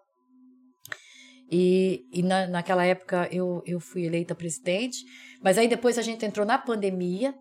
Aí quando o Bolsonaro assumiu a presidência, no primeiro dia ele extinguiu o, o conselho, ele extinguiu o Conselho de Alimentação de, de Segurança Alimentar. E aí foi um baque, né? Foi um balde de água fria, porque na hora que ele começou a se estruturar e, e a gente poder eh, começar a trabalhar políticas públicas sobre segurança alimentar, parou. parou, vamos dizer que no papel, mas nas, nas ações o grupo continuou trabalhando. E isso foi muito bacana, né?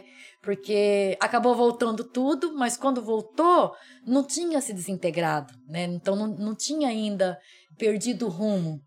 Então foi mais fácil da gente conseguir é, voltar de novo a trabalhar com Conselho de Segurança Alimentar. E, e, e segurança alimentar, para quem assim, não tem noção, direito humano, segurança alimentar, ela é uma obrigação do Estado. Mas, ao meu ver, ela é uma obrigação de cada cidadão, né? Porque todo mundo, de alguma forma, está envolvido com alguma coisa referente à segurança alimentar. Todo mundo come todo dia. Todo mundo vai para algum lugar todo dia que vai estar, tá, de alguma forma, lidando com, com alimentos ou, ou com alguém numa situação de insegurança alimentar que seja. Então, todas as secretarias do município são responsáveis por isso, ah, não só de assistência, né? Porque todo mundo pensa que quem é que tem que se preocupar com isso? É a, é a Secretaria de Assistência, que dá o auxílio. Não é verdade. É, tem todas as secretarias precisam se preocupar. A da Agricultura, para levar essa tecnologia, para levar esse, essa, essa assessoria para o campo. Porque se não tiver um produtor produzindo um, um produto de, de qualidade. qualidade, ele não vai chegar na mesa seguro. Então, tudo, de alguma forma, se envolve, cabe na segurança alimentar. Secretaria de Obras cabe na segurança alimentar, porque ela vai ajudar a conduzir tudo isso. Então, todos os setores do município, de alguma forma, todo mundo dentro da comunidade, precisava pegar um pouquinho essa essa responsabilidade é, é, de trabalhar um processo, a segurança alimentar. Né, de, de, fabricar a chegar para o consumidor Isso. no final ali, né? É, e aí quando a gente quando a gente fala de agricultura, do agricultor, lógico que é meu campo, eu puxo meu saco, né? Eu puxo a farinha para meu saco, como diz o outro. Mas se a gente trabalhar é, dentro do município a agricultura, eu acho que é 90% de, de certeza que segurança alimentar vai, vai estar sendo trabalhada dentro do município. Porque se o alimento na propriedade rural, é, ele sai da propriedade com diversidade, né, uma produção diversa, com vários produtos, com qualidade, e chega em Dracena, ela vai chegar muito mais rápido, Sim. né? Então, vai chegar na, na, sua cozinha, no seu almoço, no seu jantar, com muito mais qualidade. Consequentemente, muito menos pessoas vão, vão ter problema de, de, de segurança alimentar. Eu acho que fica mais fácil a gente trabalhar tudo isso. Então, eu, eu prezo muito por isso.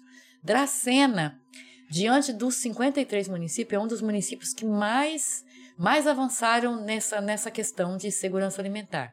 Então, Dracena, a gente já tem o Conselho de Segurança Alimentar, a gente tem a CAISAN.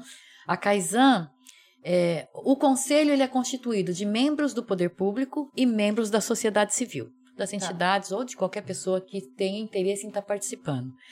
A CAISAN ela é constituída só pelos secretários das pastas, então ela é constituída só pelo poder público, que é para dar uma, um respaldo, para dar uma força política, vamos dizer assim, para o conselho. Entendi. Porque o papel do conselho é diagnosticar, trabalhar o que está acontecendo dentro do município, ver qual a possibilidade da gente fazer alguma coisa diferente para melhorar ou acudir uma situação difícil, né? principalmente agora que a gente passou Sim. aí por uma pandemia. Quantas famílias ficaram sem ter o que comer, sem trabalho? Então, fazer esse diagnóstico, levar as possibilidades para essa Kaizen, para a Kaizen ajudar a gente a movimentar as ações, né? executar as ações. E aí essa Kaizen, ela também ela faz parte de um maior. Então, nós já fizemos uma adesão na Kaizen estadual. Então, nós estamos num, num patamar assim bem bem elevado. E eu fico muito feliz com tudo isso, porque tem pessoas bacanas envolvidas nisso, Sim. né? Então, pessoas que se interessam e que fazem acontecer. E aí, quem, o município que tem já o Conselho de Segurança Alimentar já é uma grande coisa.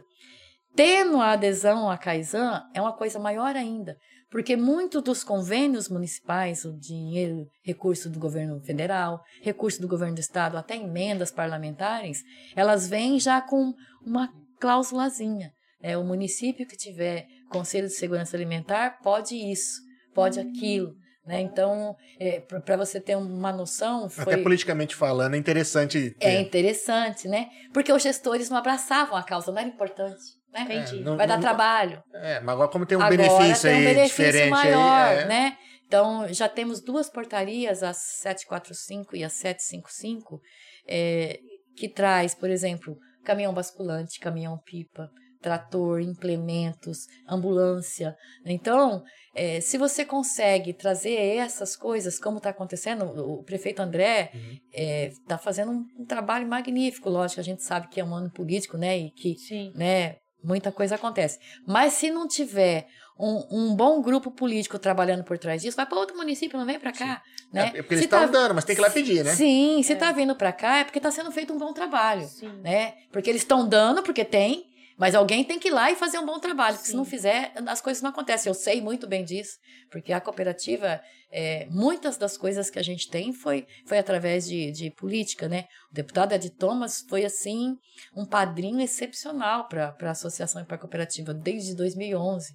Eu fiquei muito feliz que ele foi virou prefeito, né? Porque era o sonho da vida dele, mas para mim Foi terrível, né? foi terrível, né? Perdi meu, meu deputado, meu braço direito. Mas um excelente amigo, né? Qualquer coisa que você precisa, você ligou, ele, ele responde assim de imediato. É como se fosse alguém da família. Então, muito acessível, né? Isso é muito legal. acessível, muito. O Ed, o Ed é um ser humano fora do normal, né? Então eu, é- eu, eu sou muito grata a ele por tudo. Muita coisa ele ajudou a gente. Então, é- essa questão de segurança alimentar é muito importante. A gente precisa, a gente precisa trabalhar melhor tudo isso. Precisa fazer um convencimento dentro dos municípios para que para que muitas coisas mudem, né? Pra, e até para que é, a sociedade, no geral, tenha consciência, Sim. conheça o que, que é isso, para que, que é isso, por que, que eu vou fazer isso, né? Então, É, tem, que tem é muita coisa que a gente deveria cobrar, mas a gente não tem o conhecimento, não, Não sabe tem o porquê, né? é verdade. Nem se, é, e assim, nem sempre fazer doação é importante. Nem sempre. Porque às vezes você está doando a coisa errada para o lugar errado. né? Então, isso precisa ser bem trabalhado. Precisa ser bem conversado. Principalmente no Brasil. Principalmente no Brasil. É, então, é, é muito importante que a gente eh, fale sobre isso, né? Mas qualquer dia desse a gente faz um negócio mais. Com certeza, dia que quiser, as portas estão abertas aí, pode ter certeza disso. Muito bacana isso. Espero, assim, que, que tenha gostado do espaço, que tenha gostado de... Não, gente, eu amei. Eu posso falar o que eu aqui. quero, gente. Aqui. Beleza, ninguém me corta. Olha. Não, aqui não. tem filtro aqui não. Aqui não tem filtro, não tem Não, eu horário. também não posso reclamar, porque assim, ó, é, é, dos lugares que eu já fui até hoje, assim, é, nunca tive assim, Sempre foi bem recebido. sempre fui bem recebida, Que graças a Deus. Como E é que é? Você mais já um- chega com o sorriso, né? Com a cara de pau, né? Não, mas, mas eu sei que a cooperativa provavelmente tem novos projetos, tem bastante coisa pra, pra Sim, falar. a, a gente tem, a gente tem agora, a prioridade agora é, é a gente é, colocar esses, esses produtos para estarem sendo comercializados mesmo com bastante firmeza, né? Então agora a gente já sabe que são produtos de qualidade, a gente já sabe que a gente dá conta, né? Então agora a gente já está passando por uma segunda fase aí, que é é diversificar, colocar mais produtos no mercado. Então agora a gente vai entrar com pedido de, de registro para o queijo parmesão, para manteiga, que são dois produtos que a gente vai começar a fabricar. A gente já tem os equipamentos para isso, né? Aliás, também o Ed me deu, né? Dentro de, um, de uma emenda parlamentar, uma desnatadeira e padronizadora, que a gente vai poder tirar um pouco da gordura do leite para transformar em manteiga e construir uma, uma lojinha física, né, dentro da, dentro da cooperativa mesmo, para que a gente faça essa comercialização. Então, E esses registros demoram também? Hoje, já nem tanto, né? A gente já fez, assim, é, um trabalho... A gente já passou daquela fase do trabalho de papel, que agora, agora é tudo digital. Digital. Então, a gente teve que migrar tudo aquilo que nós fizemos em papel, nós Pro precisamos digital. migrar para o digital dentro do programa do GEDAV, que é o programa do Estado. Então, nós já fizemos essa parte, eu concluí há pouco tempo, tá? Agradeço, agradecer o Juliano que me ajudou. E, e agora a gente vai partir para os pedidos, né? O, o grosso Eu- tá feito, O digamos grosso está assim. feito. É, eu, eu acredito que 90 dias. É como isso que já tem produtos É, registrados, A gente- papelado em ordem, é um pouco mais fácil. Mais fácil. Então, assim, nós temos todas as licenças, toda, todas as documentações em ordem, aí fica mais fácil de você andar. Mas para você manter as documentações em ordem também. É, é chatinho, né? Só, Burocrático. só para renovar uma licença da CETESB fica quase 20 mil reais. É? Nossa É, para uma empresa comum. É. Aí depois de muita briga eu consegui encaixar a cooperativa em ME. O negócio é brigar aqui. O negócio é brigar. Aí negócio é ficou de 16,450 por 2,700. brigar. Nossa. Nossa, é muita diferença, É né? muita diferença. Não, e você imagina a diferença que dá pra cada cooperado, né? É muita diferença. muita diferença. Tá, Ah, isso é uma coisa importante que você falou agora, o que é para cada cooperado. É, toda, toda, todas as cooperativas trabalham de uma forma assim, trabalham o ano inteiro, junta dinheiro, junta dinheiro, junta dinheiro para chegar no final do ano para dividir, né? Ah, divide o lucro do É. ano. Eu, Tá. eu, eu não trabalho dessa forma. Eu, eu, eu tento eu tento agregar valor no produto dele mês a mês, a cada entrega que ele faz, para ele poder girar, para ele poder se manter. Não acho importante juntar dinheiro no caixa da cooperativa e chegar no final do ano e falar: ah, ó, gente, sobrou, sobrou 10 mil reais. O que, que nós faz com 10 mil reais? Vamos dividir? Não acho, não acho correto. Porque o produtor ele precisa melhorar a cada dia. Então, eh, como que eu faço essa, essa, eh, essa, essa conta de quanto pagar pelo produto? É eles quem me dizem. né? Então, todo ano eu reúno eles e, e a gente já tem mais ou menos uma média de quanto a gente vende de cada produto por ano dentro da merenda escolar, dentro da Sim. penitenciária. Então, vou dar um exemplo do tomate. Ó, a gente vai vender provavelmente 30 mil quilos de tomate. Quem vai entregar o tomate? Ah, vai ser fulano, vai ser cicrano. A quanto eu posso vender?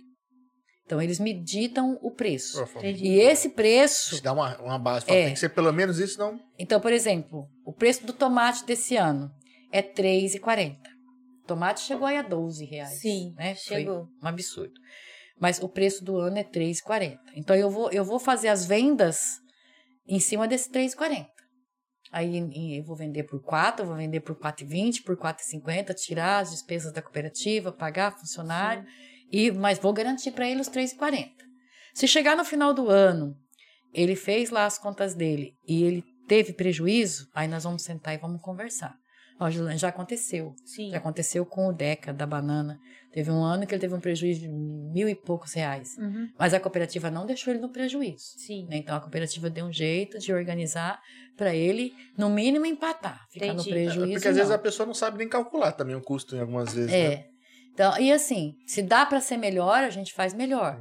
E aí eu vendo também no pregão eletrônico. Isso que eu tô falando para você é o que a gente vende nas chamadas públicas. Entendi. Porque daí já é o preço é, fechado, Fechado. é, faz o contrato e ele já sabe o preço que é. Isso não- eu não consigo mudar. Ele sabe que todo mês vender aquele quilo vai ganhar. Isso, vai que. Entendi. Só que também ele vai saber que tudo que ele produzir tá garantido dele entregar. Sim.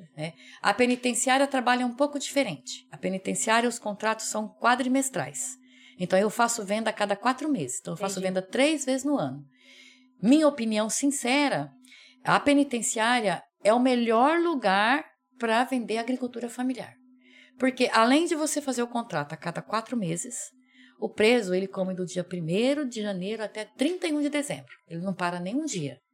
Merenda escolar tem recessos Sim. Tem. né?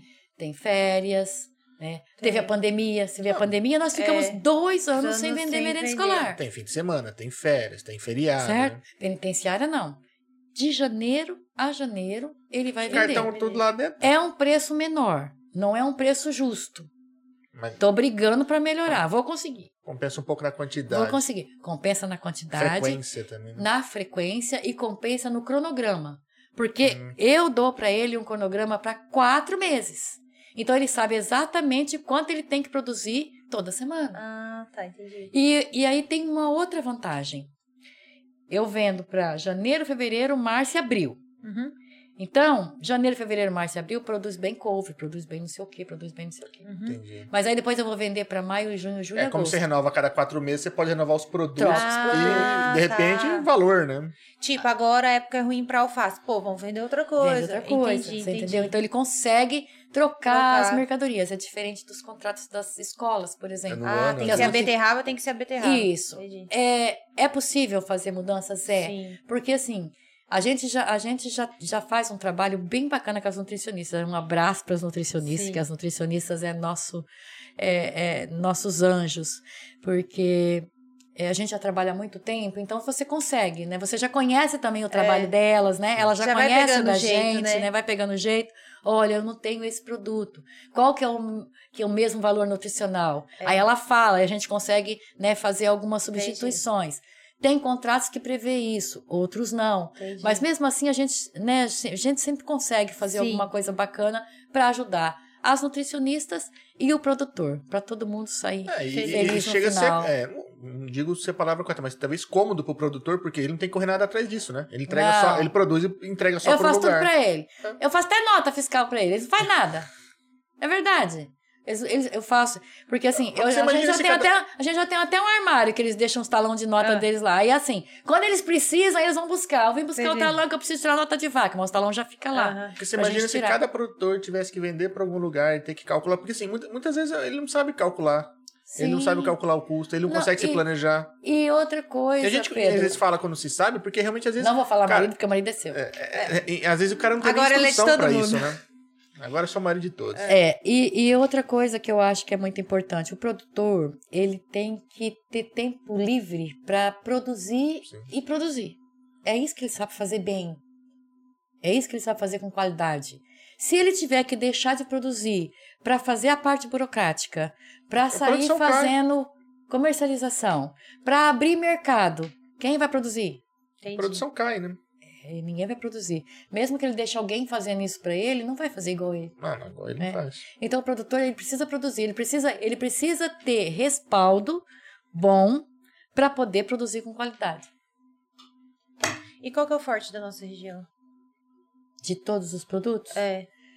verduras, né, as folhosas, eu acho que no geral a gente tem muita facilidade, temos muitas hortas, mandioca, mas nós temos muita dificuldade com beterraba, com cenoura, com frutas, é, a- a- o maracujá por conta do nematóide dá muita doença, você precisa ficar mudando de área. A dificuldade maior é a área, né? Entendi. Porque os produtores, é, se plantou maracujá aqui, o próximo ele tem que mudar a área. Pronto, e nem sempre ele tem entendi. essa área disponível. Vai pra- rotacionando, né? para ficar rotacionando, né?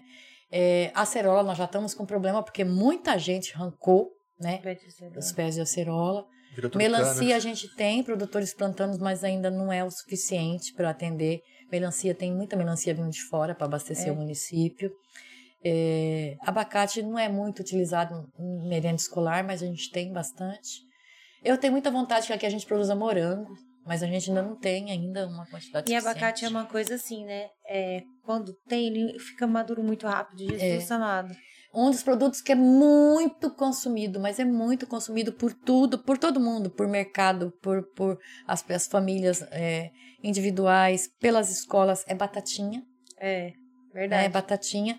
E, e a, a gente talvez a gente tenha algum outro produtor aí tentando é, começar a produzir, mas, mas ainda tem dificuldade também porque é por causa de área, precisa de área grande. Batata doce a gente produz muito e com qualidade, tem bastante. Na maioria dos produtos que são produzidos tem, tem bastante qualidade. Entendi. Tem bastante Uma região boa pra produzir. É né? uma região boa. Mas eu acho que quando o produtor também, muitas vezes, é pequeno, não sei se é o carinho, se é a dedicação de ir lá e produzir. Nós temos muda produtores de pimentão e, e- e pime- pimentão e pepino em, em bastante quantidade. Os dela Valentina são produtores meus de Tupi, o Márcio o Valdir. Eles entregam, eu acredito que só na penitenciária uma média aí de 1.500 quilos por semana, mais Caramba. ou menos. Caraca. E eles abastecem ainda os mercados do município. Deve ser bem bonito esse plantio. É. Mas foi triste de ver na geada. É. É. Acabou com tudo. Ver tudo congeladinho. Mas é que tá, eu ia no mercado, o pé de alface tava lá, aquele preço. Aí as pessoas, até quando que não sei o que, não sei o que. Eu peguei e falei, gente, ele tá esse preço porque essa noite chiou. É. Você acha que eles queriam estar cobrando esse preço? Não tem, Não tem. entendeu? Tem que dar graças a Deus que contrário, tem o pé. Perderam muito. É, então assim, se eles estão cobrando esse preço, se você tá chorando aqui, eles estão chorando mais lá, porque eles plantaram, eles do- se doaram e perderam tudo. Perderam tudo. Você tem opção. Você quer gastar ou não? Ele não, ele gastou. E, e é assim, não é uma coisa que brota hoje, né? Não. É que nem os meninos do pepino e do pimentão. A gente tem, tem contrato fechado para quatro meses, certo? Aí ele perdeu a roça produzindo, e não foi, ó, foi pimentão, pepino, berinjela, pimenta doce e vagem, que é o que eles mais produzem, Produz. né? Aí passou o trator, ó, que você não tem noção da tristeza de passar o trator naqueles produtos congelados, com, as- com os gelinhos assim, ó, pendurado, e ter que plantar de novo. Só que para começar a produzir de novo é 90 dias. Não, Ou seja, de- já tá acabando o contrato. Aí, aí entra eu em ação, né, para poder Colocar negociar os contratos ou ou pedir para prorrogar o prazo, ou pedir para cancelar os contratos sem ter penalidade, porque tem penalidade. Sim. Então você precisa justificar. A Casa da Agricultura precisa fazer um laudo justificando por que que está cancelando o contrato. Mas para eles é difícil também. É. Porque, por exemplo, quando ela compra, quando a penitenciária compra um produto da agricultura familiar, ela está contando que vai receber esse Sim. produto. E aí, ela, como é que ela fica sem? O preço não quer saber se tem, se não tem, se giou, se não giou. Ele vai querer comer. Né? E aí ela não pode simplesmente fazer um pregão eletrônico nem fazer uma compra direta.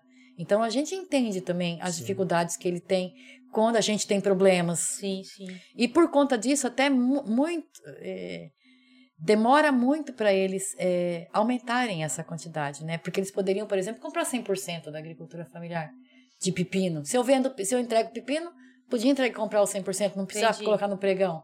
Mas aí eles têm medo de dar um ciricutico Ah, ficar é sem. você ficar sem. e, e não entregar, simplesmente. Porque assim, ah, pode, pode cancelar? Vai lá na Casa da Agricultura, pega um laudo, leva lá e cancela o contrato. Entendi. E aí eles ficam como? Sem né? comida. Entendi. Então, assim, agora, né, depois de tanto, a gente já tá.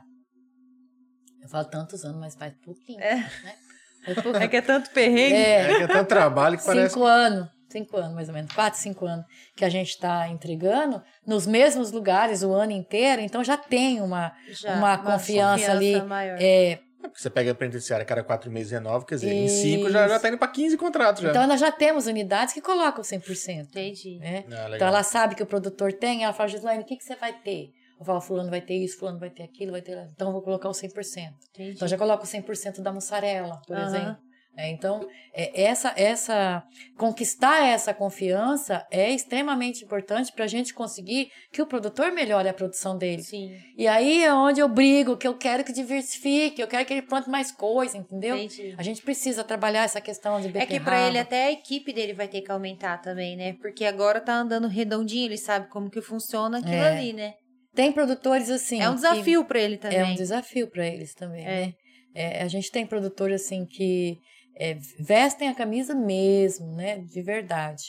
É, mas a gente tem produtor que não faz nada para mudar nem Cabeça para ser dura. diferente. É, é, isso entristece um pouco, né? Porque- Mas é, é a criação, tem coisas. E chega numa certa idade, igual você falou, do seu, comentou do seu marido, ele.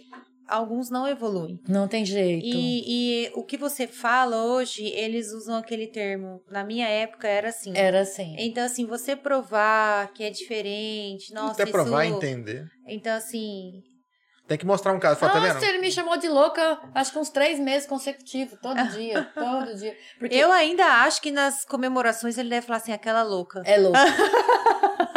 Olha, a gente. o- Meus piquetes é irrigado, né? A Aham. gente tem os piquetes rotacionados, então cada dia a vaca come nenhum. E eu exijo que espalhe as bosta. Não pode ficar os monte de bosta. Entendi. Então, todo dia ela entra aqui, ela come aqui, Ah, aí vem com rastelinho, espalha as bostas que ficou lá. entendi. Porque ele vai brotar. Vai. Onde elas ficou aqueles montinhos de bosta, Sim. elas não comem na outra vez que elas passarem lá. Então você perde. É porque o cocô fica muito firme também. E o cheiro, Isso. elas não comem. E se você faz assim, ele se torna esterco. Se torna esterco, ele, ele se mistura na areia. Onde já se viu um negócio desse? A mulher é louca. Agora a gente vai ficar espalhando bosta no meio do pasto, né, senhor? Aí agora, né, agora já... Já, Mas já não é que- não é viu. que aquela louca lá Não é que aquela tem louca razão? tem razão. Mas assim, demora esse... entender, né? é, esse- essa visão, esse entendimento demora para quem não quer ver.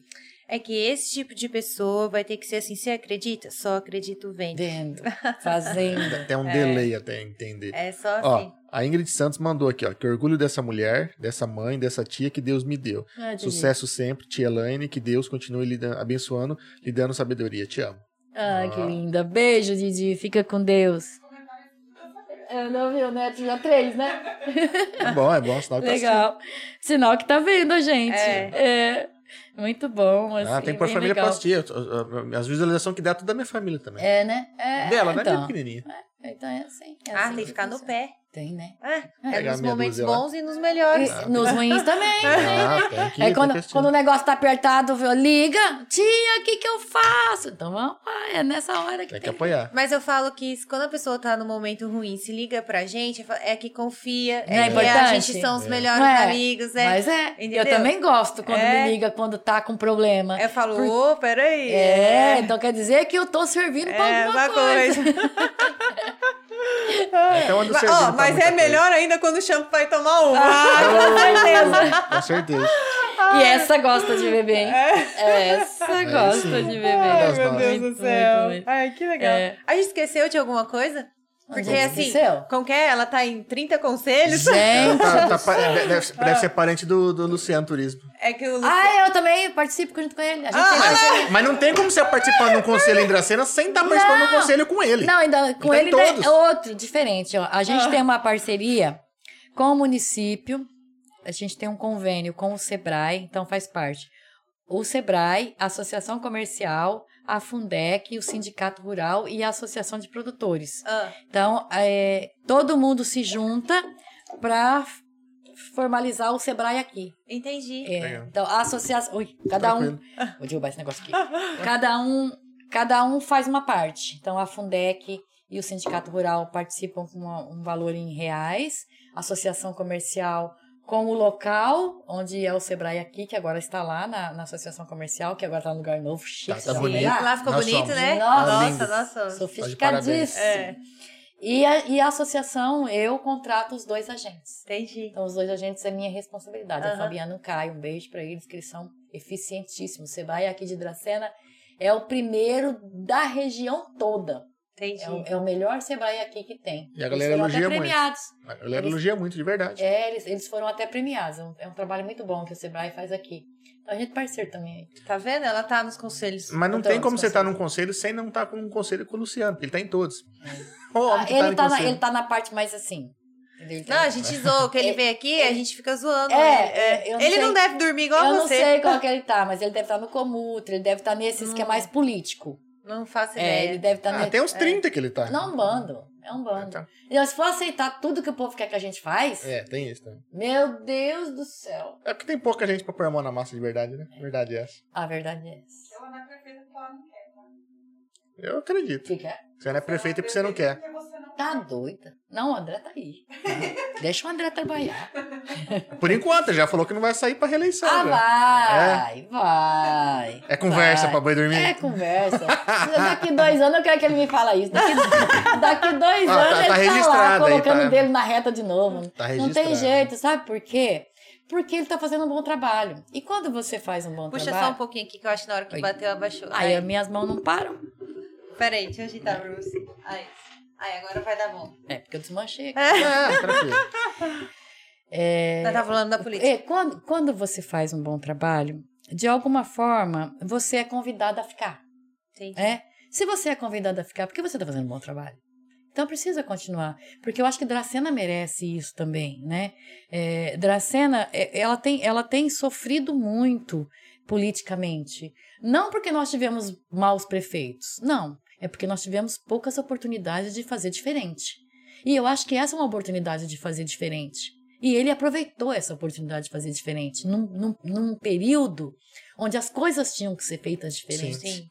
Porque nós saímos aí de uma situação dificílima de, de uma pandemia de dois anos. É, mudou, a pandemia mudou tudo, Mudou né? tudo. E não podia agir da mesma maneira. Exatamente. Então, quem, quem se apegou a essa transformação vai conseguir fazer com que o município saia da condição de desespero. Porque era a condição que nós estávamos vivendo, né? A condição de desespero. Então, assim, eu parabenizo ele todos os dias, porque eu acho que ele foi grande quando ele, ele sabe, teve esse estalo de falar assim: "É, a gente tem que fazer diferente. A gente tem que fazer um- uma, uma transformação. Essa, essa divisão da Secretaria da Agricultura é um, é um pleito meu do primeira, primeira vez que eu fui do Conselho de Desenvolvimento Rural do município lá em 2009. Ó, eu cheguei em 2008. Nove já tava 2009, envolvida já. já estava envolvida no negócio. Que tem, deve ter uns 10 ofícios meu lá guardado, que a Secretaria da Agricultura precisava ser é separada de meio ambiente e limpeza pública. Porque não existe a menor possibilidade, nem se o cara for mágico, nunca vai existir um secretário que, que vá conseguir ser eficiente com uma pasta de meio ambiente, limpeza pública e tenha tempo para agricultura. É muita coisa. Não dá, porque limpeza pública já consome muito tempo. Eu imagino. Porque o ser humano é lixeiro. É porco, né? O, o ser humano, a- a- e além de tudo, ele não é responsável. Até ofensa pro porco chamar de porco. Exato. Porque é, a, a- a quantidade de lixo que a gente produz durante o dia é, é muito grande. E, se- e- e, além de tudo, não tem educação suficiente para colocar isso no lugar certo, né? Então, isso dificulta o trabalho do gestor. E meio ambiente? O meio ambiente é responsável pelo, pelo, pelo depósito do lixo, né? Que é muito lixo Sim. todo dia. Tá até passando por um probleminha, né? Porque não tem onde pôr lixo. Não tem onde pôr lixo.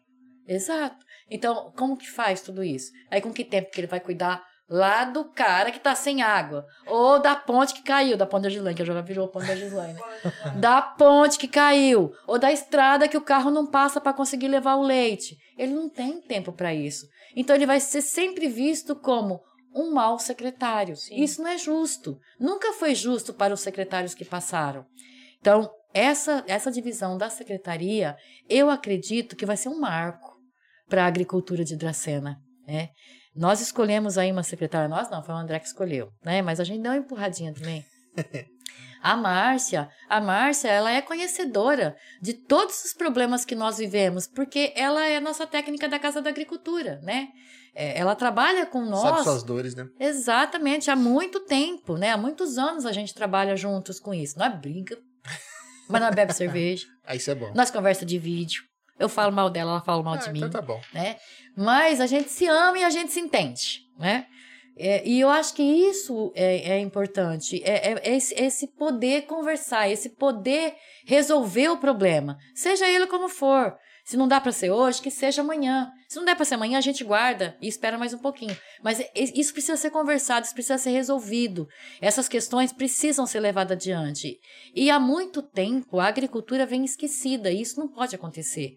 né? Então, o trabalho que eles fizeram para fazer essa divisão, eu acho que vai refletir muito na agricultura de Dracena, vai refletir muito na resposta que os produtores vão dar com tudo isso. Eu acho que vai ser muito importante. Deus quiser. Estou acreditando Deus quiser. muito nisso. Vai dar sim, vai dar sim. Que legal. E obrigado. Eu obrigado por ter vindo. você, obrigado por ter gente. aceitado o convite de vir aqui bater um papo com a gente, explicar um pouco mais sobre a cooperativa, né? Sobre o papel que ela faz aqui com os cooperados e realmente para a cidade, né? Sim. Pra gente poder entender um pouco mais e dar valor pro que a gente tem aqui, pro trabalho Ah, bacana que tem sido. né? Importante valorizar, importante valorizar o alimento, né? Aquela comidinha que você come todo dia. Às vezes a gente come com tanta pressa Sim. que não, que não consegue, não consegue mencionar, não consegue mensurar, né? O, o trabalho que foi ou a Até chegar, né? grandeza que é até chegar na mesa. Mas é, é, tem, tem uma coisa bem legal, até eu falei isso pro Fernando. Eu, eu acho que é, todo mundo devia um dia no campo. Acho que todo mundo devia um dia conhecer uma propriedade ou uma atividade. Como é que isso é feito? Como é que isso é produzido? Né? Então, eu vou deixar meu convite para vocês. Sim. Então, eu quero convidar vocês para irem conhecer a cooperativa, né? ver o que a gente faz lá, o trabalho que a gente desenvolve e que a gente consiga aí construir cada dia mais. Não, iremos, iremos sim, com certeza. A gente quer conhecer de Vamos perto. um marcar. Estou à disposição. É. Marcaremos. e sempre quando precisar, divulgar alguma coisa, se tiver algum projeto, os portas estão abertos aí. Ai, que bom, fico Fica- feliz. fica à Muito vontade. obrigada. Nada, a gente que agradece de coração. E agradecer também a galera que ficou aqui, né, assistindo Ah, aqui, é. ficou interagindo. Obrigada a todo mundo que ficou vendo a gente. Inclusive, ó, Priscila Takayasi. É muito triste quando vemos algumas pessoas que não valorizam os agricultores. Uma vez disse a uma senhora que estava reclamando do preço da verdura. Eu não aguentei e disse, cara, é remédio. Sim, Cara, é remédio. É verdade, né? Porque uma vez que você tá, é, trabalhou a alimentação, é, com muito mais dificuldade você vai ficar doente. Você vai precisar de um médico ou de uma farmácia. E, e isso até desafoga o município, né?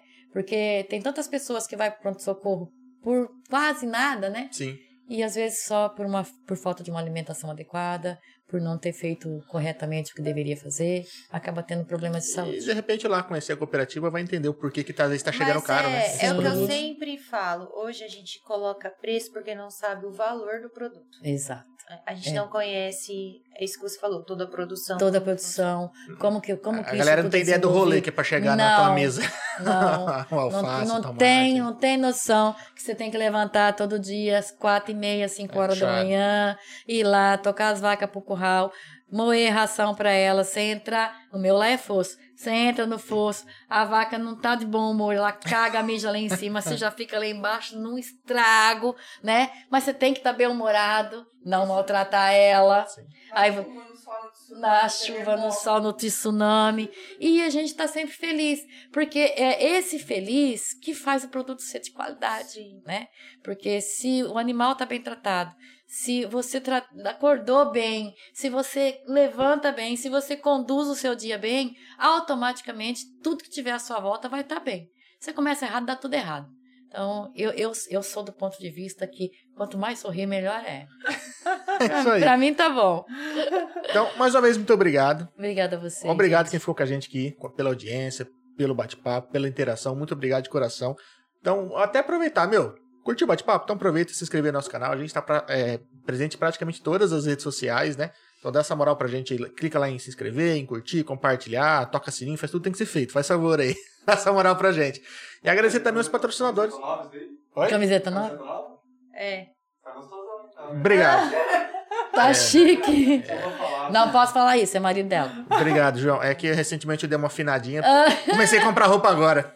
Comecei a comprar É que roupa ele agora. perdeu 25 quilos. É por isso que o João tá usando isso. É, então.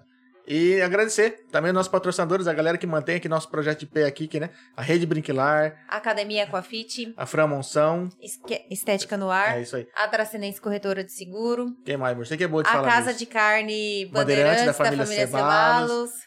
Vai, quem mais? Espaço Ser. o Espaço Ser. Inclusive vai estar aqui semana que vem. Ah, legal, legal, legal.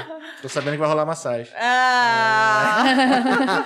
Pessoal, muito Você tá obrigado. gostando disso? É, ele tá. Eu quero, eu quero. Ela volta uma seda, eu quero voltar uma seda também. Tá vendo, né? É, né? É. E mandar um abraço também pro pessoal do TV Diário, que né, transmite nosso podcast. Muito obrigado aí. E pessoal, é isso aí. Muito obrigado. Ó, lembrando que amanhã tem outro podcast, hein? Então fica de olho aí, se inscreve aí pra não perder. Pessoal, muito obrigado. A gente se vê na próxima. Até mais. Valeu. Tchau, tchau. Até mais. Tchau, tchau.